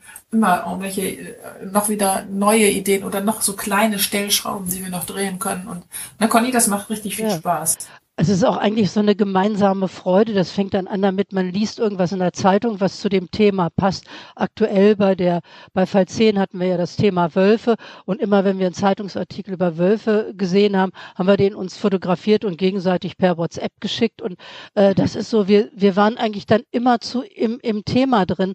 Und äh, ich weiß jetzt gar nicht, äh, man alleine schreibt, äh, äh, dann ist man ja mehr mit sich selber beschäftigt. Natürlich unterhält man sich mal mit jemandem darüber, aber das ist was anderes, als wenn äh, ein anderer ständig ansprechbereit dafür ist und gleichzeitig bereit ist, mitzudenken und zu überlegen, äh, wie man das äh, äh, verwandeln kann. Und das ist eigentlich diese große Freude beim zu zweit schreiben, äh, dass man äh, zwar ein bisschen mehr Zeit mit der Kommunikation verbringt, aber mehr als den doppelten Spaß dabei hat.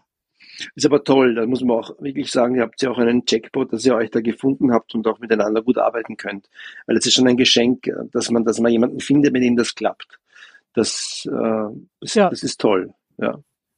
Ja, das sehen wir auch, äh, sehen wir beide genauso. Und ähm, auch so, wir werden oft gefragt, wie sieht es denn aus? Und ähm, wenn man da, muss man sich da durchsetzen gegen den anderen. Und wo wir beide eben sagen, wir wollen ein gutes Buch machen und da stehen wir beide, also hinter diesem mit unseren Egos zurück. Es geht einfach darum, das Beste für dieses Buch rauszuholen und ähm, das, äh, ja, und da sind wir auch ganz, ganz dankbar. Und obwohl wir ja nun nicht an, am Ort, am gleichen Ort wohnen und äh, da ja äh, über zwei Autostunden äh, zwischen uns liegen und wir aber ja so intensiv zusammensitzen, äh, klappt das also auf die Distanz hervorragend. Wir haben uns während der Corona-Zeit ja auch überhaupt nicht gesehen, auch als man irgendwie wieder hätte sich sehen können. Ähm, und dann drei Bücher in der Zeit geschrieben. Und dann drei Bücher. Wahnsinn, wirklich wahr? Ja. Boah, drei Bücher. Mhm. Wahnsinn. Das ist toll. Ja, aber das ist halt auch, das ist, glaube ich, auch zu zweit ist da auch ein Vorteil, nicht? Dass man sieht auch ein bisschen, dass man dran bleibt, ne? Ja. Aber zu zweit, pass auf, Thomas, jetzt kriegst du auch mal ein Argument für dein Alleinsein. Zu zweit ist es dann schwierig, wenn du in einem Podcast bist und nur einer das neue Buch vorstellen darf. das glaube ich gar nicht, weil wir spielen uns, vielleicht hast du das auch schon gemerkt, Christian, wir spielen uns ja auch die Bälle gegenseitig so zu, dass man, dass der eine was anfängt und der andere das weiterführt. Das haben wir also auch schon oft in Interviews so gemacht. Na, da bin ich mal gespannt. Thomas, wir lehnen uns zurück. Aber nicht unter die Dusche gehen und auch nicht singen. Christiane, du fängst an. Nee, nee, mach du mal. Ich fange an. Das haben wir nicht abgesprochen. Soweit sind sie sich einig, ne? Schon klar. es geht bei uns ruckzuck. Also Tote Lämmer lügen nicht ist ja jetzt Fall 10, der Jubiläumsband unseres Trios aus Neuharlinger Siel. Äh, Neuharlinger Siel äh, ist ja nicht jedem bekannt. Das ist ein kleiner Küstenort oben in Ostfriesland. Äh, ganz in der Nähe liegt Gretsiel, äh, mehr Richtung Westen. Da ist auch dann dahinter dann dieser Leuchtturm, wo Otto äh, damals gespielt hat, der orange-rote, orange-gelbe. Ja. Äh, ja. Das ist der Pilsum, das ist der Pilsum. Pilsum. Also das ist die Ecke ein bisschen weiter nach rechts, da ist Neuharlinger Seel und äh, da haben wir mit dem ersten Band drei Personen ja äh, geschaffen nach vielem Hin und Her, äh, stand dann plötzlich Henna vor uns. Henna ist der Sohn einer Bauernfamilie. Äh, äh, ist ein bisschen leidgeplagt, weil er sieben ältere Schwestern hat und als dann endlich er als Hoferbe kam, wurde jubiliert. Dann kam noch seine Schwester Ina hinterher und dann hatte die Mutter endlich endgültig die Nase voll. Das muss man, Henna konnte dann den Hof doch, bitte? Da muss ich noch ganz kurz eben ein, ja. eingrätschen. Es äh, gab ja dieses alte ostfriesische Höferecht, wonach eben nur ein männlicher Erbe den Hof übernehmen kann. Und Mädels galten mhm. da irgendwie nicht so sonderlich viel. Und deswegen haben Hennas Eltern eben gesagt, wir müssen so lange weitermachen, bis wir einen Sohn haben. Und äh, als sie dann Henna dachten, haben sie genau zur Sicherheit noch einen hinterher. Und dann wurde es ja dann wieder ein Mädchen. Und die sind alle übrigens nach dem Alphabet äh, benannt. Also mit ähm, Adelheid geht's los, äh, dann kommt Bärbel, ähm, dann kommt Clara, Clara, Dorothee, Engeline, Friederike, Gudrun, dann kommt Henna, dann kommt Ina. Also damit die Eltern das auch so ein bisschen auf die Reihe kriegen. Also das nur mal so äh, kurz dazu. Ja, und da wussten sie aber ja noch nicht, dass Henna diese äh, Tierhaarallergie hat. Und der kann ja gerade Kuhhaare überhaupt nicht ab. Jedenfalls ist er deswegen Postbote geworden. Äh, in dem Steffenshof, wo Henna eben groß geworden ist, gab es eine Magd und die bekam äh, ein uneheliches Kind und das war Rudi, der am gleichen Tag wie Henna geboren wurde. Und die beiden sind dicke Kumpels von Anfang an. Ja, und Rudi ist der Dorfpolizist. Nicht besonders ehrgeizig, äh, aber eine treue Seele alleinerziehender Vater. Seine Frau Denise ist irgendwann nach Mönchengladbach abgedüst, weil ihr Ostfriesland zu langweilig war. Und so ist er mit Henna und der Familie Steffens damit beschäftigt gewesen, Sven großzuziehen. Und die hatten eigentlich alles gut im Griff. Sonntagsabends Tatort gucken, vorher kochen. Und dann schneit irgendwann eine neue Mieterin in das Haus von Henna. Genau, ja. das ist Rosa, das ist die Lehrerin, die aus Hannover kommt. Und da äh, haben wir praktisch Conny und haben ich habe jetzt getauscht im, äh, Erzählen.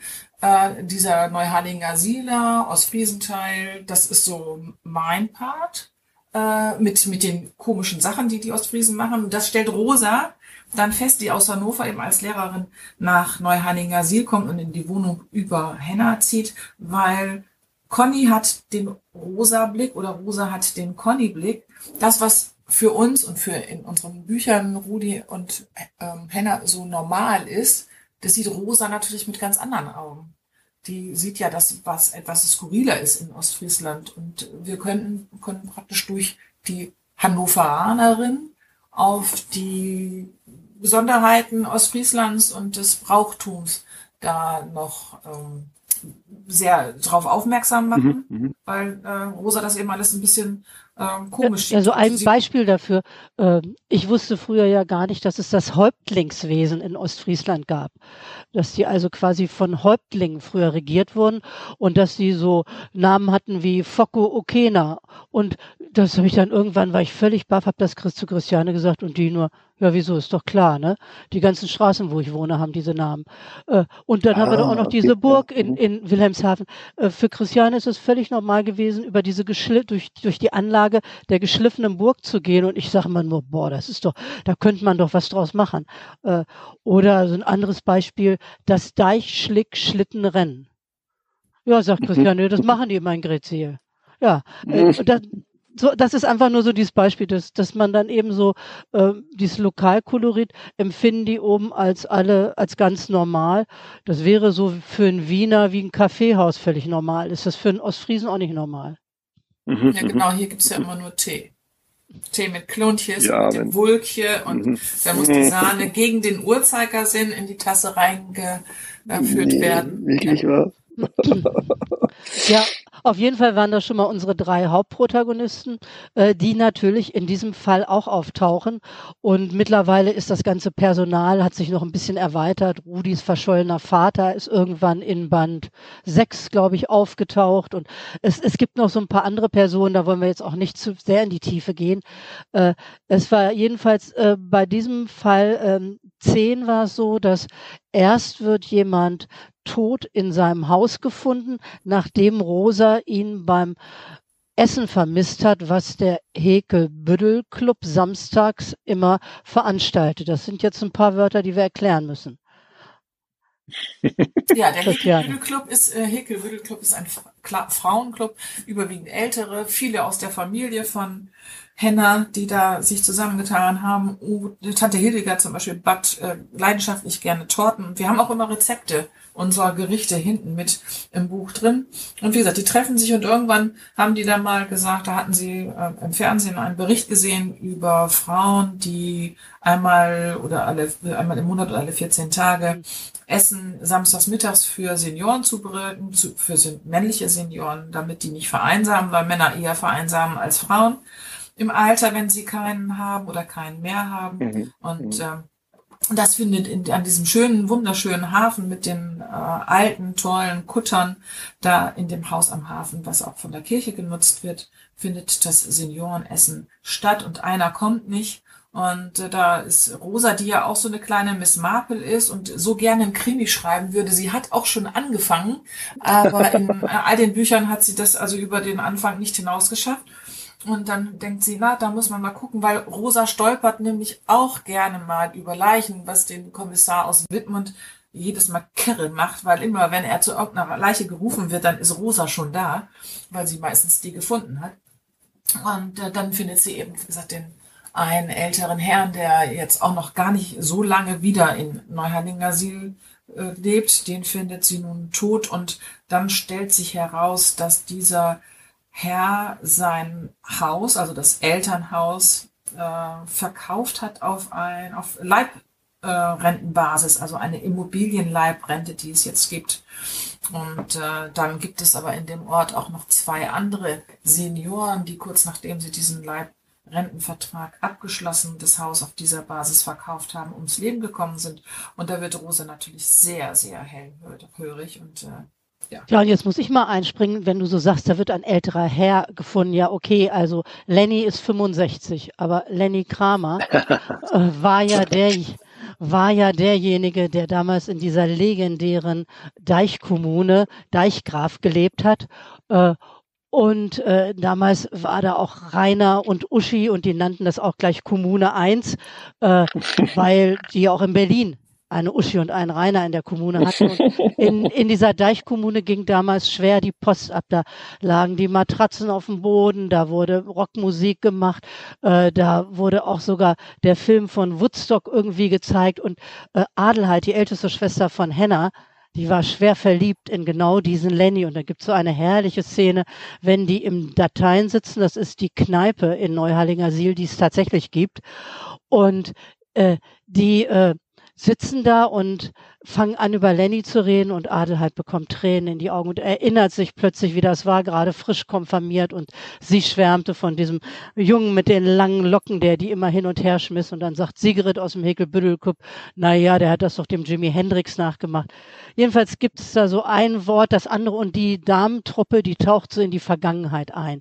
Das mal nur so als kleine Illustration, dass da immer wieder kleine Geschichten aus deren persönlichem Leben kommen. Ja, das hat vielleicht jetzt ein bisschen weit weggeführt. Wir sollten eigentlich, glaube ich, eher mal zu den Lämmern kommen, Christiane.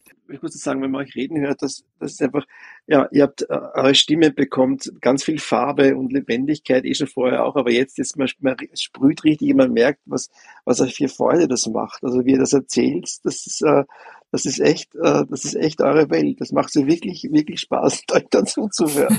Also bitte weiter. ja, ja, das ist, es macht, aber es macht auch wirklich so viel Spaß, weil wir also mit diesen Figuren ja nun seit ein paar Jahren auch leben. Und äh, ja, und jetzt hatten wir uns eben für das äh, Thema der Wolf in Ostfriesland entschieden. Der Wolf ist ja insgesamt in Deutschland äh, ein sehr umstrittenes äh, Tier, weil es ja auch hier in Ostfriesland überproportional zunimmt und äh, wir schon äh, viele, viele äh, Schafsrisse, aber auch Rinderrisse schon hatten. Und ähm, da haben wir gesagt, das ist ein Thema, was wir uns, das, äh, was wir uns für dieses Buch ausgesucht haben. Da haben wir recherchiert auf einem Hof von einem Deichschäfer, haben bei äh, der äh, Geburt von oder beim Ablammen bei Geburt von Lämmern zuschauen dürfen, haben uns intensiv unterhalten mit dem Deichschäfer, sind sehr vertraut mit diesem Thema geworden. Der Deichschäfer hat uns dann so die Nöte der Schäfer erzählt, auch was das eventuell für ökologische Folgen haben kann, wenn alle Viehhalter die Kühe äh, und die Lämmer irgendwann äh, in Ställen, in Offenställen halten müssen, weil sie sie nicht mehr auf der Weide halten können, weil mhm. dann der Wolf zu sehr da äh, drin rumwütet und der Wolf nimmt sich ja nicht nur ein Tier, sondern der fällt dann ja über alle äh, her, die er kriegen kann. Und wenn die Schafe, weil sie eingezäunt, nicht, eingezäunt sind, nicht weglaufen können,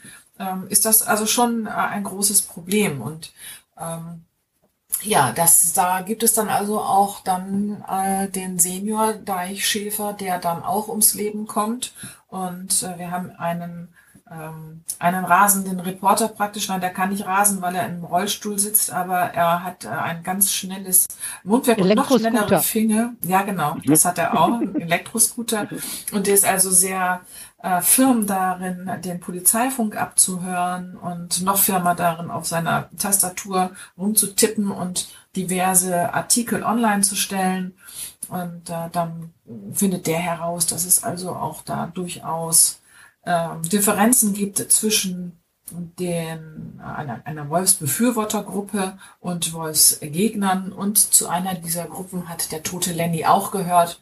Und da ist natürlich dann die Frage, gibt es eine Verbindung zwischen dem toten Lenny der, ähm, und, und dem Deichschäfer? Zu welcher dieser beiden Gruppen hat der tote Lenny gehört? Befürworter oder Gegner? Befürworter. Mhm. Also er wollte für, er war für die Wölfe und der Deichschäfer war gegen. Mhm. Böse Zungen meinten ja, er hat das mit dem Steppenwolf ein bisschen verwechselt. ja, und, äh, und so kommt dann das Thema auch damit rein. Und ähm, ja, dann wird der Junior Deichschäfer wird dann auch noch überfallen und dann werden äh, die Heuballen äh, angezündet, die er da. Ah, wir wollen aber nicht so viel verraten. Nein, nein, aber. Ja, aber toll. Habt ihr da, habt ihr da eure, macht jetzt vorher eine Figurenbibel auch? Äh, wer da alle mit oder ja. wie entwickelt sich das dann quasi im, im, im Schreiben? Oder, ja, nein, also das haben wir schon, klar, ja? Hm. weil wir ja auch, wir haben auch für jede Figur ein Foto.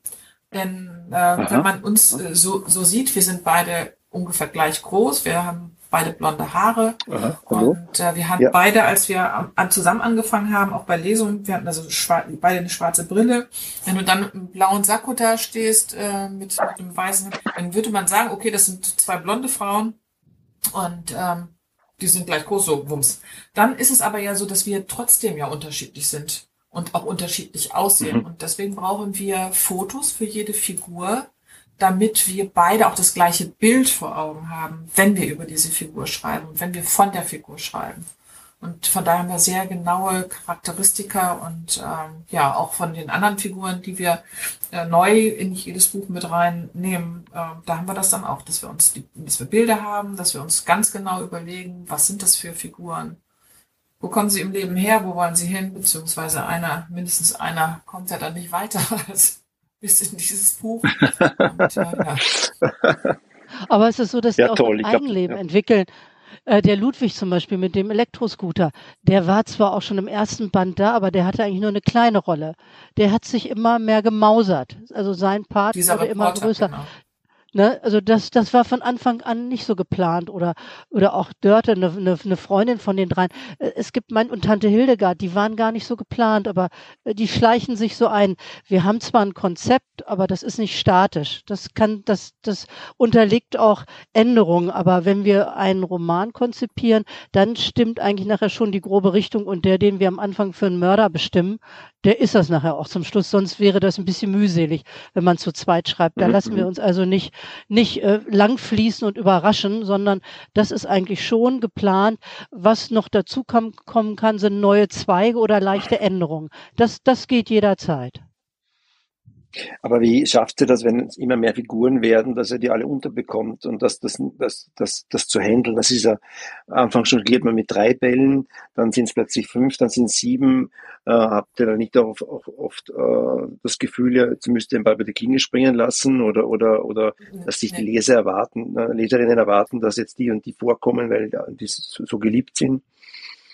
Na, es ist schon so, dass die, also der, dieser Steffenshof, auf dem die, die beiden, Rudi und Henna, aufgewachsen sind, da sind ja die Eltern noch da. Und ähm, da ist, die haben eine große Wohnküche und da sitzen sie eigentlich ähm, immer äh, gerne zusammen. Und so viele Leser sagen, sie würden so gerne da mal mit beisitzen und dann auch einen Eindruck von Mutter Steffens haben. Und wenn Vater dann bei seinen Prim kaut und äh, also du hast nicht, wir haben nicht in jeder in jedem Buch nicht je- jede Figur. Dörte zum Beispiel ist jetzt in dem letzten Buch, also To- im Tote Lämmer, Gar nicht drin. Lügen nicht, ist es gar nicht äh, vorgekommen. Aber so dieses Grundensemble, das hast du. Und wir haben, deswegen kommen wir auch nicht großartig mit unseren Büchern aus Neuhallinger Siel weg, weil wenn wir jetzt nur Rudi, Henna und Rosa auf, auf eine Insel äh, packen oder in einen anderen Ort packen, dann fehlt uns ja ein Teil. Also die Gemütlichkeit auf dem Steffenshof, die fehlt uns.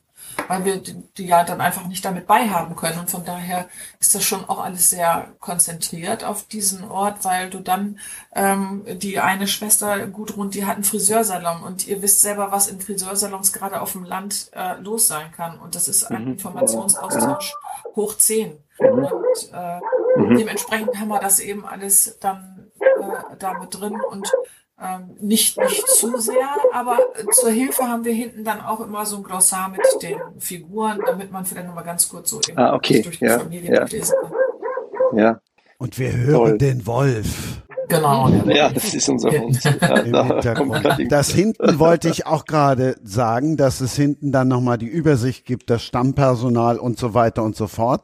Also das heißt, auch wer jetzt einsteigen will, der kann auch in Ausgabe 10 einsteigen. Haben wir auch gerade nochmal bestätigt bekommen in der Leserunde von Lovely Books, wo einige jetzt eingestiegen sind und auch nur sagten, ging prima. Allerdings betonten die auch gleich, hat so einen Suchtfaktor. Ich fange jetzt gleich bei eins und mache ich weiter, damit ich den Rest auch gleich bekomme. Toll. Was auch klar wird, ihr findet auf vielen Seiten immer Schafe und Schäfchen. Das finde ich auch sehr schön. Und dann wird hinten gibt's die Rezepte. Dann ist auch klar, dass da nicht einmal Deichlam bei ist. Ne? Da gibt's also Rezepte zu allem, aber ans Deichlam habt ihr euch nicht getraut. Nein. nee, nee. Nee. Rosa hat ja, hat ja auch in dem Buch dann eher ihre vegetarische Phase. Da ist ja gerade Ja, der genau. Appetit aufs Fleisch ein bisschen vergangen. Aber habt ihr, habt ihr in dem Buch dann quasi auch äh, in gewisser Weise Stellung bezogen? Also ist, ist das, äh, hat äh, eine Haltung für oder gegen den Wolf spürbarer, kommt die heraus? Oder, äh, die, äh, oder ist, ist, das, ist das sehr offen geblieben? In einer Rezension habe ich heute gerade gelesen, dass sie das so gut fanden, dass wir beide Seiten dargestellt haben, ohne eine äh, zu favorisieren. Also es sind beide Seiten Ah, okay, dargestellt super. Ja, worden ja. Mhm. Aber wir haben jetzt nicht den mit dem Zeigefinger gemacht und nach dem Motto, so geht das aber nicht. War zum Beispiel auch so eine Szene Mhm. der Tierschützer da, wo sich dann alle Leser aufgeregt haben, wie denn so Tierschützer dann da eben äh, eine Fackel auf den Heuballen werfen können und nach dem Hund treten, nach dem Hund des Schäfers. Da regten die sich dann Ja, wieder auf. Es, ja. es waren halt so Sachen, äh, die, die verschiedenen Seiten wurden gezeigt, aber nicht von uns bewertet. Mhm, super. Mhm.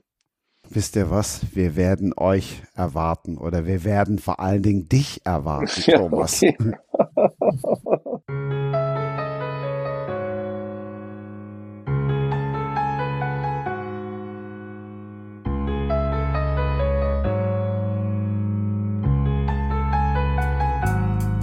Du bist umgeben von Dickicht und es lichtet sich nicht.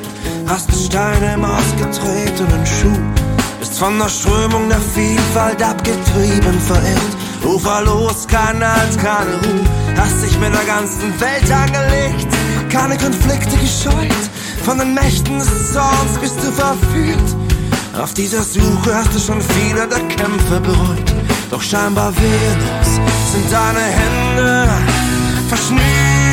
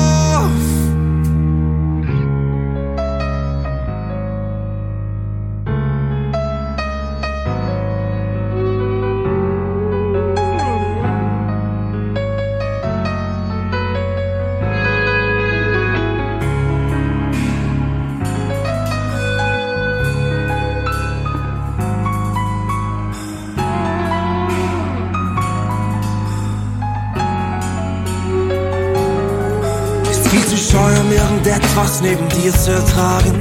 Hast jeden Beistand nur als Angriff gesehen. Stehst hinter Mauern, die keiner durchdringt. Und bist zu schwach, um sie selbst zu umgehen. Hast dich verrannt, deine Fäuste geballt. Schlägst um dich, findest keinen Halt. Aus den Augen der Wut schreit ein Flehen heraus. Du willst nichts anderes als wieder nach Haus.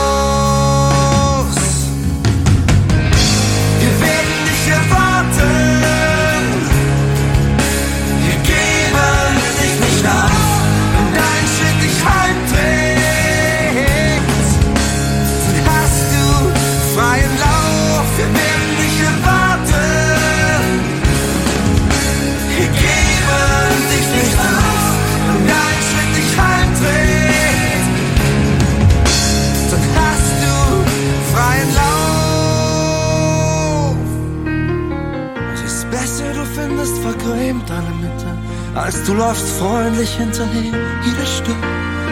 Es ist besser, du läufst dir die Füße blutig und kommst irgendwann zufrieden zurück.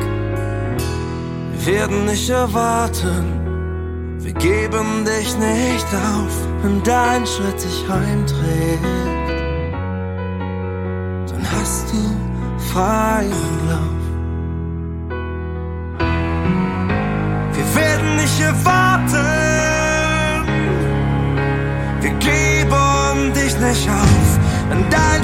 Schritt dich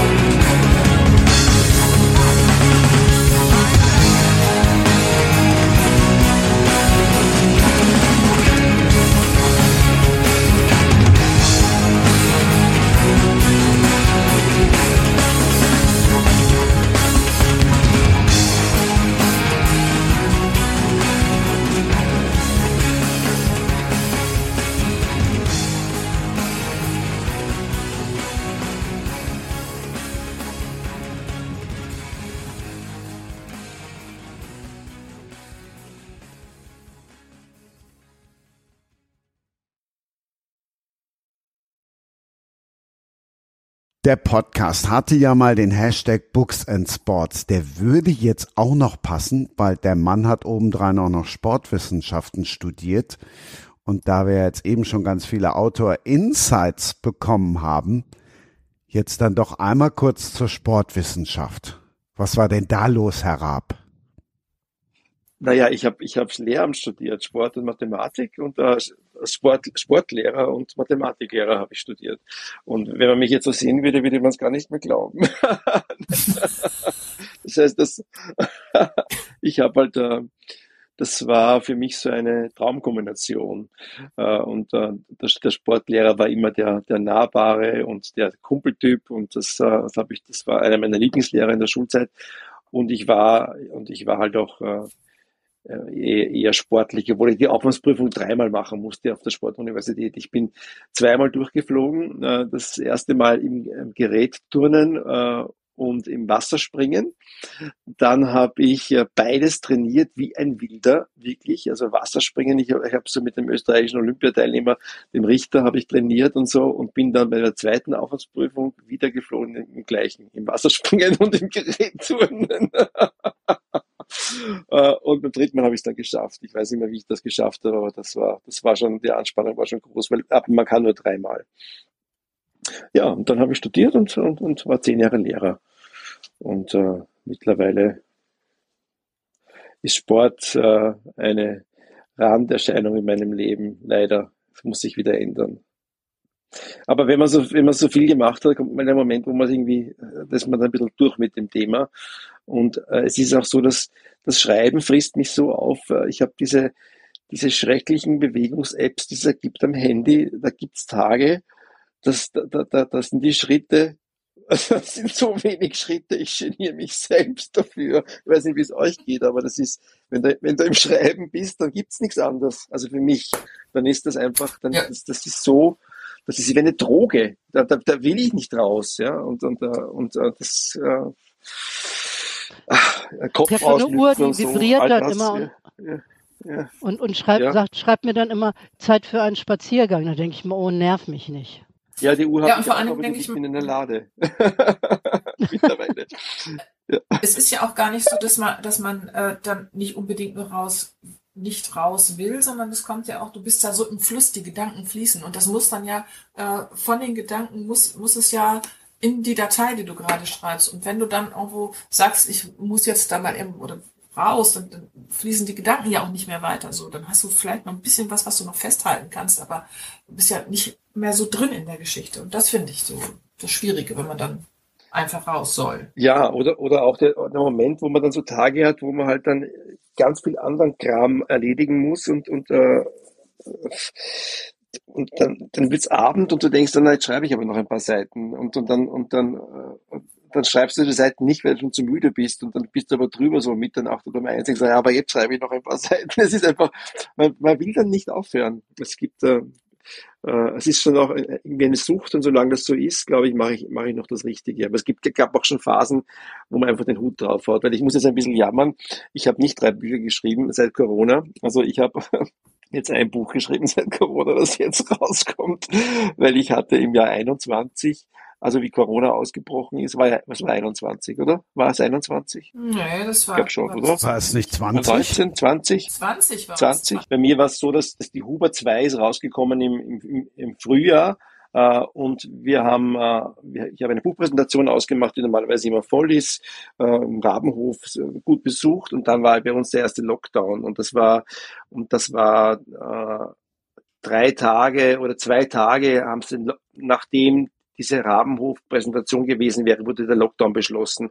Und in dieser Woche war aber schon dauernd Thema, ja, wir müssen zusperren, wir müssen zusperren. Und es hat sich dann quasi es hat sich dann in der Woche die Zuschauerzahl von 200 auf 5 reduziert. Also alle, die haben, wir haben ja abgesagt, abgesagt, diese ganze Gästeliste, das war immer weniger, bis ich dann selber abgesagt habe. Und dann hat eben bei der, bei der zweiten Huber hat der Buchhandel zugesperrt. Und ich hatte in diesem Jahr zum ersten Mal in meiner, meinem Autorendasein zwei Romane in einem Jahr, nämlich im Herbst kam dann der Metzger. Und beim Metzger hat auch in der gleichen Woche hat der Buchhandel zugesperrt. Und es war natürlich für, für beide Bücher jetzt nicht unbedingt groß erfreulich.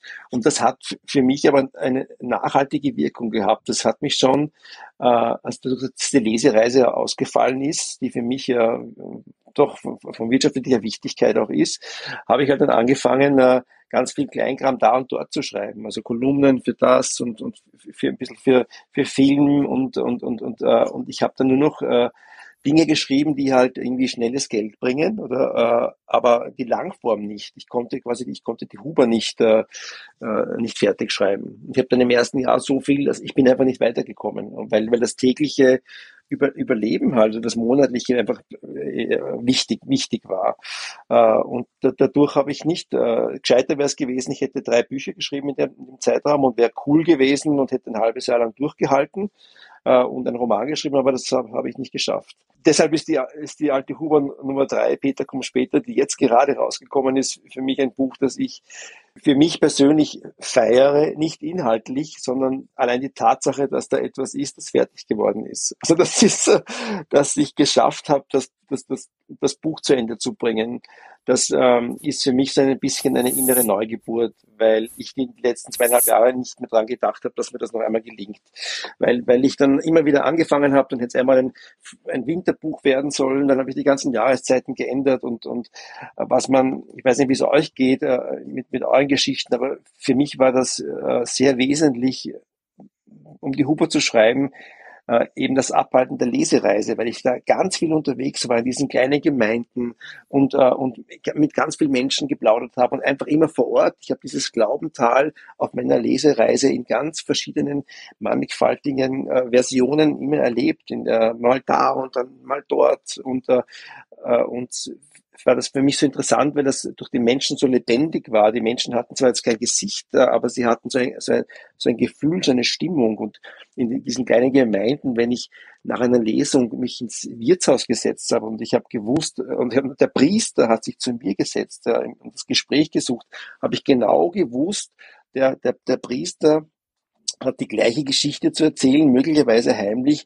wie ich sie kurz davor bei der Lesung erzählt habe. Das mache ich bei jeder Lesung, erzähle ich, dass mein Vater äh, ein katholischer Priester war, bevor er meine Mutter kennen, also wie er meine Mutter kennengelernt hat. Also I'm the son of a preacher man.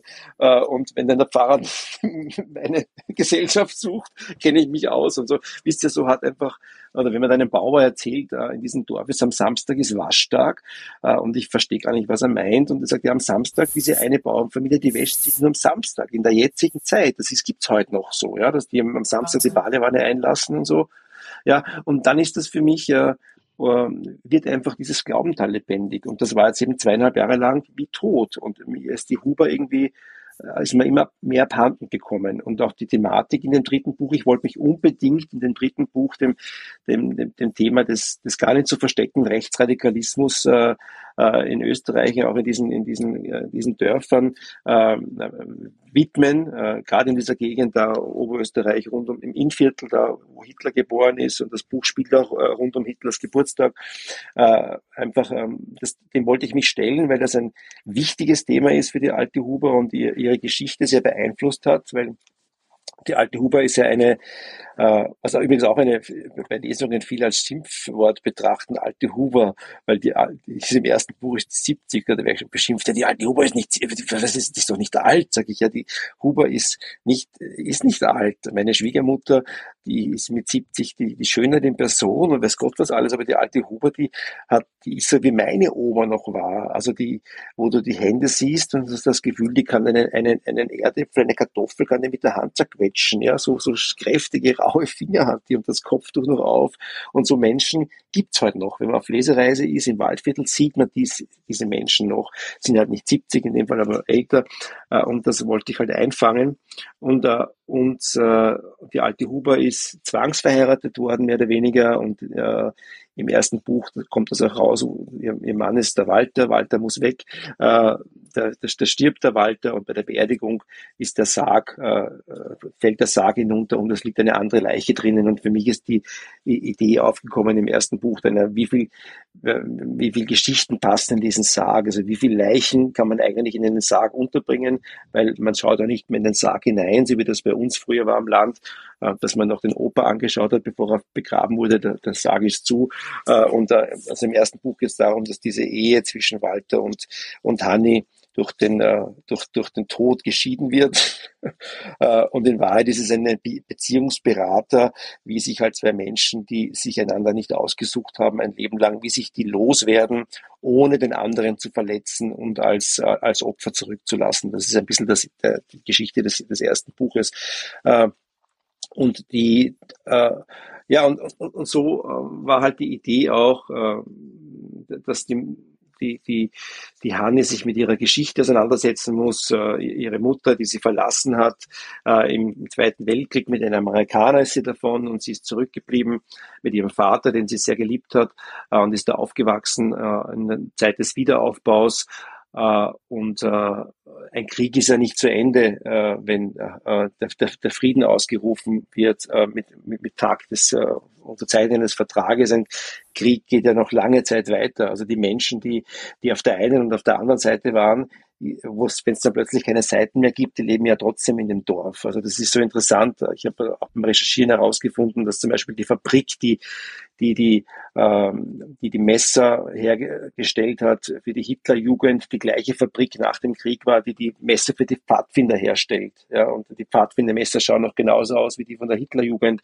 Und äh, dass halt die viele Betriebe, äh, die halt dann für die Nazis gearbeitet haben, später wieder äh, nicht für die Nazis arbeiten, aber trotzdem ihre Firmen führen. Und, äh, und ähm, ja, das Leben geht einfach weiter und, und, und alle müssen sich durchwursteln und schauen, wie sie weiterkommen und das in, äh, in Österreich dann nach gar nicht so langer Zeit nach Kriegsende dann viele, viele Nazis, die bekannt waren als Nazis in Posten der, der Bürgermeister gekommen sind und auch Parteien gegründet haben oder im Parlament gesessen sind.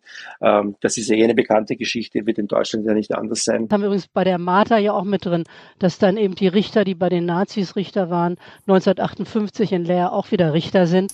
Äh, mhm. Ich glaube, da würden sich ja Martha und die Huber gut verstehen. Ja, glaube ich auch. Ja, die werden sich prächtig verstehen. Ähm, ja, ja, und, und, die Huber hat eben auch deswegen, äh, liebt sie ihre Einsamkeit so, weil sie über das alles weiß und, und, und, und in Wahrheit auch weiß, dass, dass der Mensch Himmel und Hölle in sich trägt, äh, Licht und Schatten. Äh, und sie hat einfach, ähm, ja, sie kommt mit sich selbst äh, sehr gut zurecht.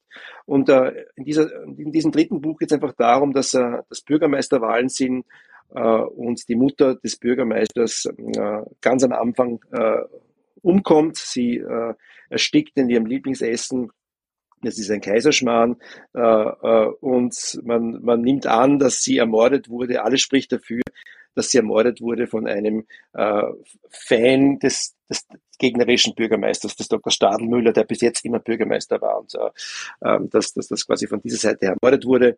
Äh, und äh, weil die Indizien sprechen dafür, weil direkt vor dem Fenster liegt äh, eine Uhr mit äh, den Initialen PA, also von Peter Alexander, direkt, also richtig von Peter Alexander, den wir alle als Peter Alexander kennen, mit den Initialen von Peter Alexander.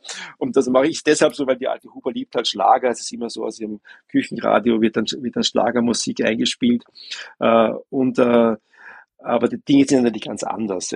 Und durch diesen Mord äh, gewinnt jetzt der rechtsradikale Bürgermeister, der Bruckner, wird die Wahl, weil seine Mutter ermordet wurde und, äh, und ähm, die Huber traut der ganzen Sache nicht und beginnt hier, hier zu ermitteln. Und äh, ich will da schon gar nicht viel mehr erzählen, außer die Tatsache, dass ich in diesem, in diesem dritten Buch einmal noch die wirklich Alten, also die, die, die Steinalten, die, der, der alte Alfred Eselböck, der 95 Jahre alt ist, äh, und so noch einmal aufraffen und versuchen, äh, dem, dem Dorf eine Lektion zu erteilen, äh, die sie, die sie sich halt, die, die, äh, die so einprägsam ist, dass möglicherweise diese Flamme, die als Cover auf dem Buch oben ist, nicht zu einem Großbrand wird. Und nochmal das äh, entfacht, was was, was schon einmal da war. Und äh, ich glaube, das Problem generell, das ich in dem Buch natürlich auch nicht aufklären gern, gern kann, ist, dass, dass Geschichte nur für die äh, relevant ist, äh, die sie miterlebt haben. Ab dem Zeitpunkt, wo die Generation da ist, die nicht mehr die, die, die einfach nicht dabei war, die nicht weiß, wie das war, äh, wird es verdammt gefährlich. Äh, und äh, ab dem, äh, bei dem Moment sind wir gerade. Und deswegen ist dieses Buch für mich so, äh, ja, war das ein, ein sehr wichtiges Buch für mich. Die Schwierigkeit daran war allerdings, äh, den Spagat zu finden zwischen der Komödie und der Ernsthaftigkeit, weil ich ja immer noch ein lustiges Buch schreiben wollte. Und die Frage ist, wie tief dringst du in das Thema ein, ohne dass es eigentlich, dass es zu ernst wird und, und wie, wie, wie wenig beschäftigst du dich damit, dass es oberflächlich bleibt. Und das ist, äh, das hat mir sehr viel äh, Hirnschmalz abverlangt in diesem Buch. Weil ich wollte auch eines nicht, äh, ich wollte mich nicht mit dem rechtsradikalen Milieu beschäftigen. Ich wollte, ich wollte mich nicht allzu sehr äh, mir das alles anschauen, was wir eh ständig in Zeitungen sehen und die Glatzerten mit ihren Stiefeln. Ich wollte, ich wollte mich nicht mit diesen Menschen zu sehr beschäftigen, sondern wollte mich mit, mit den anderen beschäftigen, mit denen, die, die darunter leiden oder damit zu tun haben. Das war mir ein wichtiges Anliegen, mich da nicht zu, nicht zu ergötzen an den Leuten, die im Keller sitzen und sich, äh, sich mit äh, einem Hitlerwein, den es übrigens wirklich gibt, äh, die äh, äh, um den Verstand saufen. Ja. Ja, das ist ja das Arge. Ich bin ein großer Italien-Fan und mittlerweile gibt es, glaube ich, eh nicht mehr, aber bis zum, man, man, es gibt in Italien, wenn man ein Bibione oder Caorle ist, wenn man da in, in Weinhandlungen reingeht, kannst du einen Mussolini-Wein und einen Hitler-Wein und einen Heil-Hitler-Wein und einen Goebbels-Wein kannst kaufen mit Etiketten drauf. Das ist in, das, das ist in Italien nicht verboten. Äh, dieser Video Wiederbetätigungsparagraph und in Österreich ist das schon so. Und trotzdem gibt es in Österreich auch dann rund um Hitlers Geburtstag gibt es dann äh, Weine mit, mit Weinetiketten dazu und, und die Leute, die ihre Wirtshäuser, die, die, äh, die Eiernocker mit grüner Salat um 8,80 Euro anbieten. Also die Zahl 88, das ist für uns gang und gäbe in vielen Dörfern. Und ja, das ist ein bisschen ein, äh, ein, ein Thema in dem Buch. Spannend. Ich freue mich, das zu lesen. Ja. Viel schwarzer Humor. Also manches habe ich gedacht, das ist jetzt, also der Bäcker, Brad Pitt, da musst du erst mal drauf kommen. Ja. Brad Pitt, ja. ja, es ist halt wirklich, ich, ich, ich, äh, nehme mir vor, für meine neuen Dinge, die ich jetzt plane, äh, das so zu so machen wie ihr. Und ich habe auch schon ein bisschen begonnen mit Figurenbibel und mir die Gesichter zu machen und genau zu überlegen, wer da was ist, weil mir es, ich habe es, ich bin dem schon so müde, weil ich die letzten, die letzten Jahre äh, immer so schreibe, äh, als würde ich eine, für eine Stadt abgesetzt werden, die ich nicht kenne und dann muss ich ohne Stadtplan losmarschieren und entdecke hinter jeder Ecke eine Neuigkeit und das macht mich aber zusehends fertig. Also in dem Buch auch, es ist, mir kommen dann Figuren dazwischen, die ich mit schlagartig so gern habe, dass ich andere verwerf und ein ganzes Kapitel über diese Figur schreibe äh, und das macht das Schreiben natürlich extrem schwer. Und da ist ein zweiter verdammt gute, der sagt, bist du verrückt? Ja, den heben wir uns für das nächste Buch auf, aber jetzt machen wir da weiter, wo wir eigentlich schreiben wollten. Äh, und äh, diesen Kampf möchte ich mich langfristig nicht mehr aussetzen.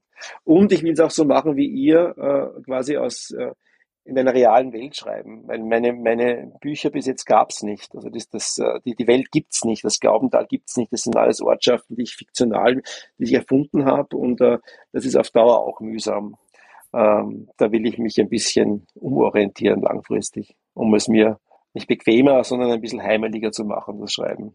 Mit neuen Figuren hm. oder mit dem Metzger und oder Frau Huber? Ja, bei der Frau Huber weiß ich jetzt noch nicht genau. Jetzt muss ich mal schauen, wie's, wie's, wie, wie ich damit äh, zurechtkomme, dass ich jetzt wieder unterwegs sein werde und dass ich ähm, Menschen sehe beim Lesen und dass, das, dass ich das wieder spüren kann, ob da noch was in mir ist. Also ich habe, ich spüre noch sehr stark den Winter. Ich muss das Thema Winter noch so richtig, wenn es richtig schneit und es ist so richtig fett viel Schnee am Land und du kommst nirgendwo hin.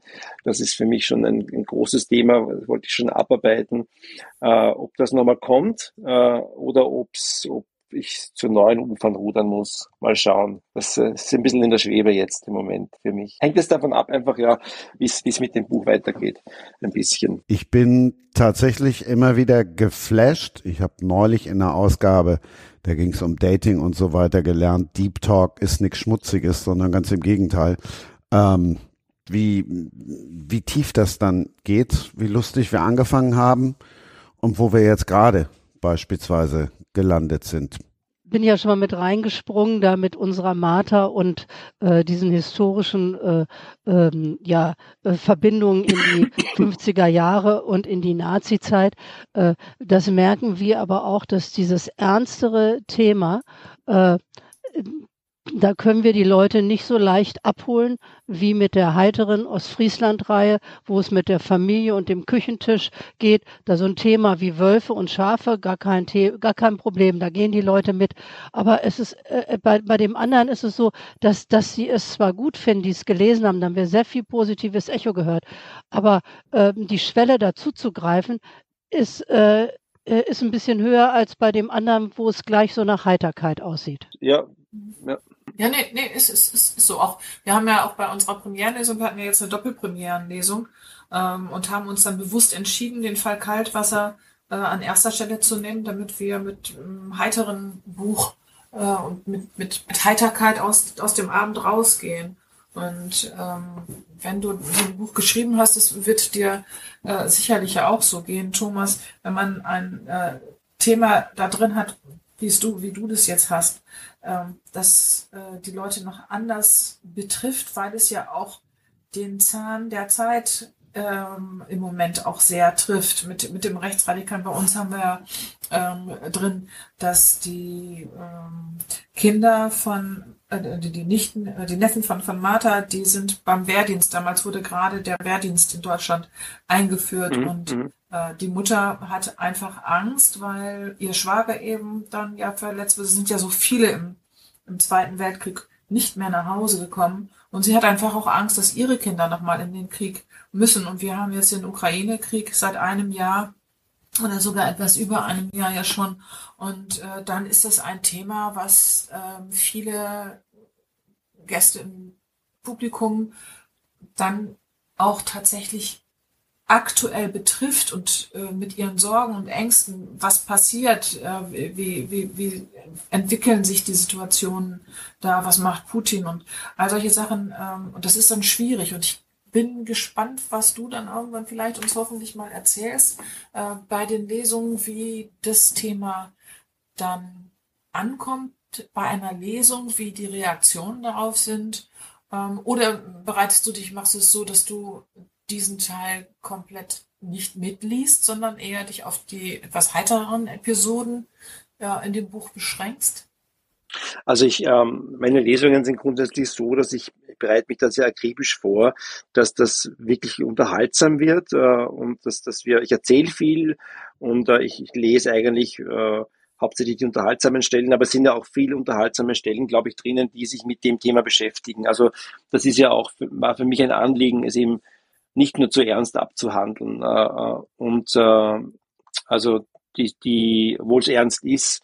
Und das ist ja auch nicht das, das, das vorwiegende Thema. Es, es geht einfach äh, da darum, den, den, den Mord aufzuklären äh, von der von der Bruckner Wirtin, äh, von der Alten. Und danach eben dann äh, wird, wird die, die zweite Tote ist die Tante Hertha, die Wohlmutsederin, die 95 Jahre alt ist, äh, die auch Kind, die auch eine Art Kindergärtnerin war.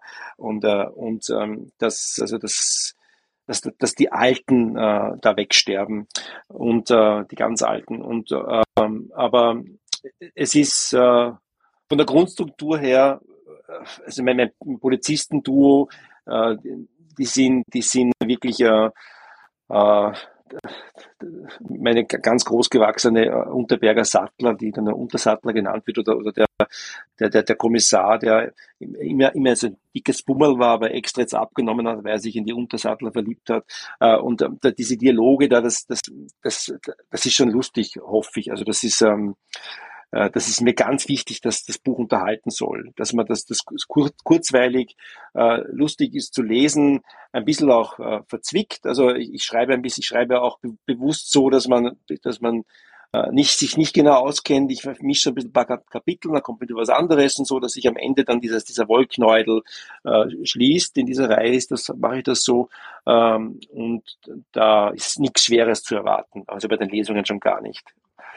Ähm, vielleicht so ein kurzer, kurzer Moment, wo ich dann, wo die Leute kurz lucken müssen, dann eine kleine Pause.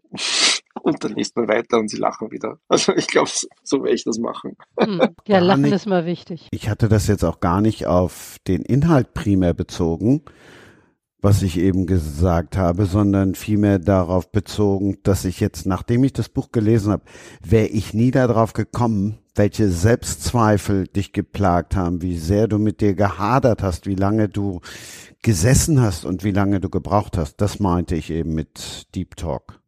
Also wirklich wahr? Ja, das freut mich, wenn es so gegangen ist. Dankeschön. ja, aber ich muss mich jetzt mit den, mit den Lämmern beschäftigen. Das interessiert mich total. Mit euren, das, das, ich muss jetzt endlich eure Bücher lesen und ganz viel lernen, glaube ich. Das ist ganz, ganz wichtig. Weil einfach so, wenn, ich, wie gesagt, es ist was so schön, euch zu erzählen, zu hören, welche Freude und welcher, fast so wie würden da zwei Mädels am Teppich liegen und Puppen spielen oder Playmobil und das aufbauen und der Welt erzählen in ihren, in ihren Kleidchen oder, oder nicht Kleidchen oder, oder im Pyjama, ja, mit, mit, äh, das ist echt toll. Freut mich so für euch, dass ihr euch da gefunden habt und dass, dass ihr das so aus euch schöpfen könnt, weil das eine, echt eine Bereicherung ist, in dem Job nicht, nicht, äh, nicht allein zu sein und sich so zu, äh, so zu äh, anzuspornen. Schön. Aber wo wir vorhin äh, jetzt gegenseitig über Bücher sprachen, ich muss ja sagen, ich war schon immer ein Metzger-Fan. Also ich bin auch vorhin zum Bücherregal gegangen und habe erst mal den Metzger rausgesucht, ne? Und ich liebe natürlich auch die Verfilmung, schön. ne? So, ja, also das muss ich wirklich da sagen. hat der Holger Carsten Schmidt übrigens das Drehbuch geschrieben. Dankeschön, das ist aber lieb. Das Ja. freut mich sehr. Wahn- Wahnsinn. Das ist toll. Dann seid ihr, da bist, da bist du die, die das gelesen hat in Deutschland. Ja, und wir haben es ja auch, wir haben dich ja auch schon live gehört in Graz, als wir zur Kriminale da waren. Da hast du doch da gelesen. Da saßen wir im Publikum und haben dir gebannt gelauscht. Das haben wir, haben wir gar nicht gesprochen dann danach, oder was? Nee, das Müsst- waren ja auch so viele wissen, ne? Ah, Blödsinn. War ich nicht, nicht so. Du warst doch der Shootingstar an dem Abend, aber wir waren dabei und wir haben es gehört, also. Ja, und wann sehen wir uns jetzt? Wann kann ich euch, wann kann ich euch stalken? Wann lest ihr in Österreich? Oder irgendwann in München? Ach ja, wir arbeiten dran. wir sagen Bescheid, wenn es soweit ist. Ja, unbedingt. Auf jeden Fall freue ich mich, dass mir einmal mehr gelungen ist, eine Runde zusammenzustellen, die sich gefunden hat, die sich so viel zu erzählen hatte. Und schönere Schlussworte als die, die wir gerade hatten, die gibt's ja nicht. Also ich denke, wir haben alle gemerkt, Thomas, dass du richtig, was du bei den beiden gerade gesagt hast, dass die dich berührt haben. Also du hast mich sehr berührt. Uns auch. Oh, Dankeschön. Danke. Uns auch. Das war, war, echt eine, war wirklich eine Freude, euch kennenzulernen und zu hören. Und, und das ist, das Format ist so toll, weil ohne sich zu sehen und da einfach nur zu sitzen irgendwo, jeder im Irgendwo, man weiß ja nicht, wo jeder sitzt, ich, äh, ob er eine Decke auf, über den Beinen hängen hat oder keine Ahnung, ja, beim Fenster rausschaut.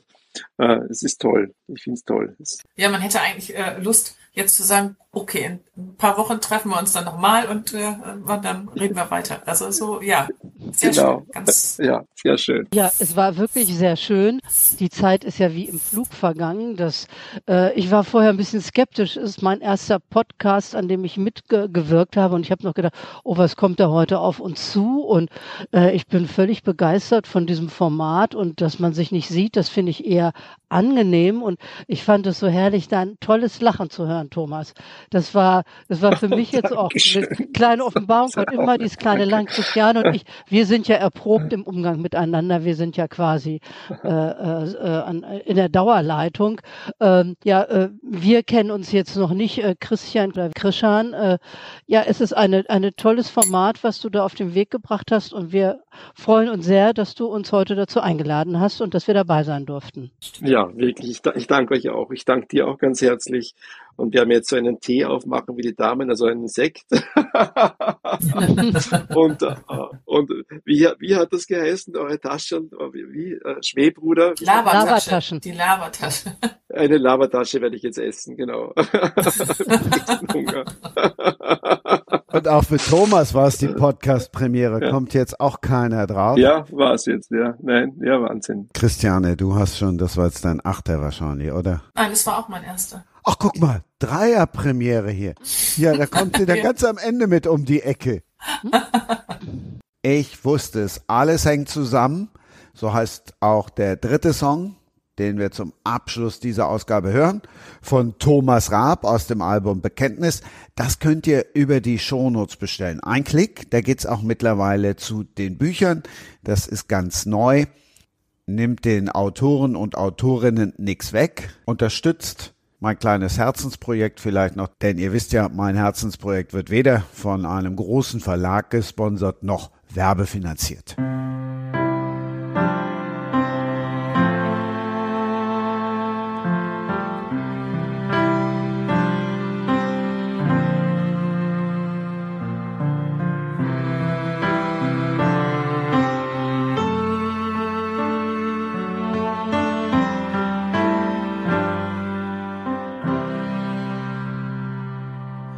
Jeden Morgen sitzt er still an seiner Stelle am Straßenrand und sieht den Autos hinterher. Er kennt die Menschen hinterm Steuern vom Sehen. Die meisten winken ihm, wie lange schon, das wissen sie nicht mehr. Sie sieht vom Fensterbrett mit jedem Tagesanbruch den alten Mann auf seiner Bank am Straßenrand. Er gehört zum Tag für sie, so wie am Abend die Gebete. Sie kennt ihn nicht, und doch verbindet sie ein Band. Vom Café am Eck sieht er am Fenster oben an jedem Morgen diese wunderschöne Frau. Dann stellt er sich zur Tür und lässt die Gäste warten. Keine schönere gibt's, das weiß er ganz genau, ganz genau. Alles hängt zusammen, zwischen allem ist ein Halt. Im Norden sickert eine Träne, im Süden brechen Blumen durch Asphalt alles hält zusammen. Zwischen allem ist ein Band, in unsichtbaren Kreisen still verbunden. Geht alles Hand in Hand.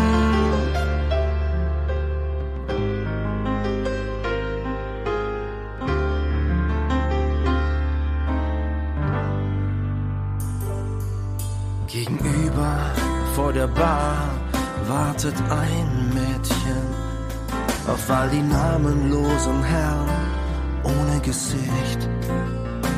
Und dabei träumt sie von dem Kellner gegenüber, der in der Tür steht, doch er sieht sie leider nicht. Wenn er zur Schule geht, dann sieht er dieses Mädchen wie einen Engel, dessen Augen sind. Er ist noch viel zu klein, doch wenn er einmal groß ist, dann nimmt er sie zur Frau, das weiß er ganz bestimmt. Sie hatte niemals Kinder, doch nun trifft sie beim Spazieren den kleinen Jungen, der ihr zulacht voll von Glück. Sie winkt ihm zu und meistens kommt er kurz herüber. Und dann geht sie mit ihm weiter für ein Stück, für ein Stück. Alles hängt zusammen, zwischen allem ist ein Halt. Im Norden sickert eine Träne, im Süden brechen Blumen durch Asphalt. Alles hält zusammen, zwischen allem ist ein Band. In unsichtbaren Kreisen still verbunden, geht's alles Hand in Hand. Sie fährt dann mit dem Taxi heim vorbei an einem stillen Häusermeer. Vorbei an dieser Bank, die dort am Rand der Straße steht, mit dem alten Mann, doch sie ist leer.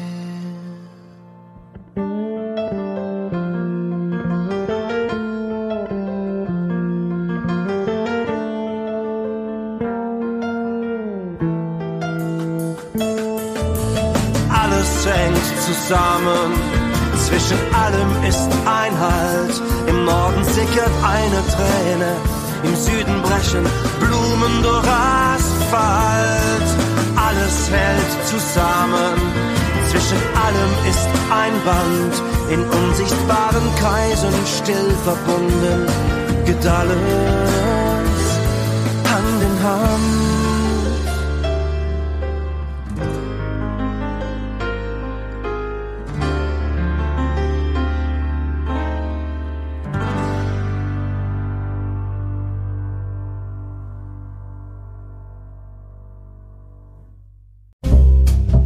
war Sprenger spricht. Autor Insights.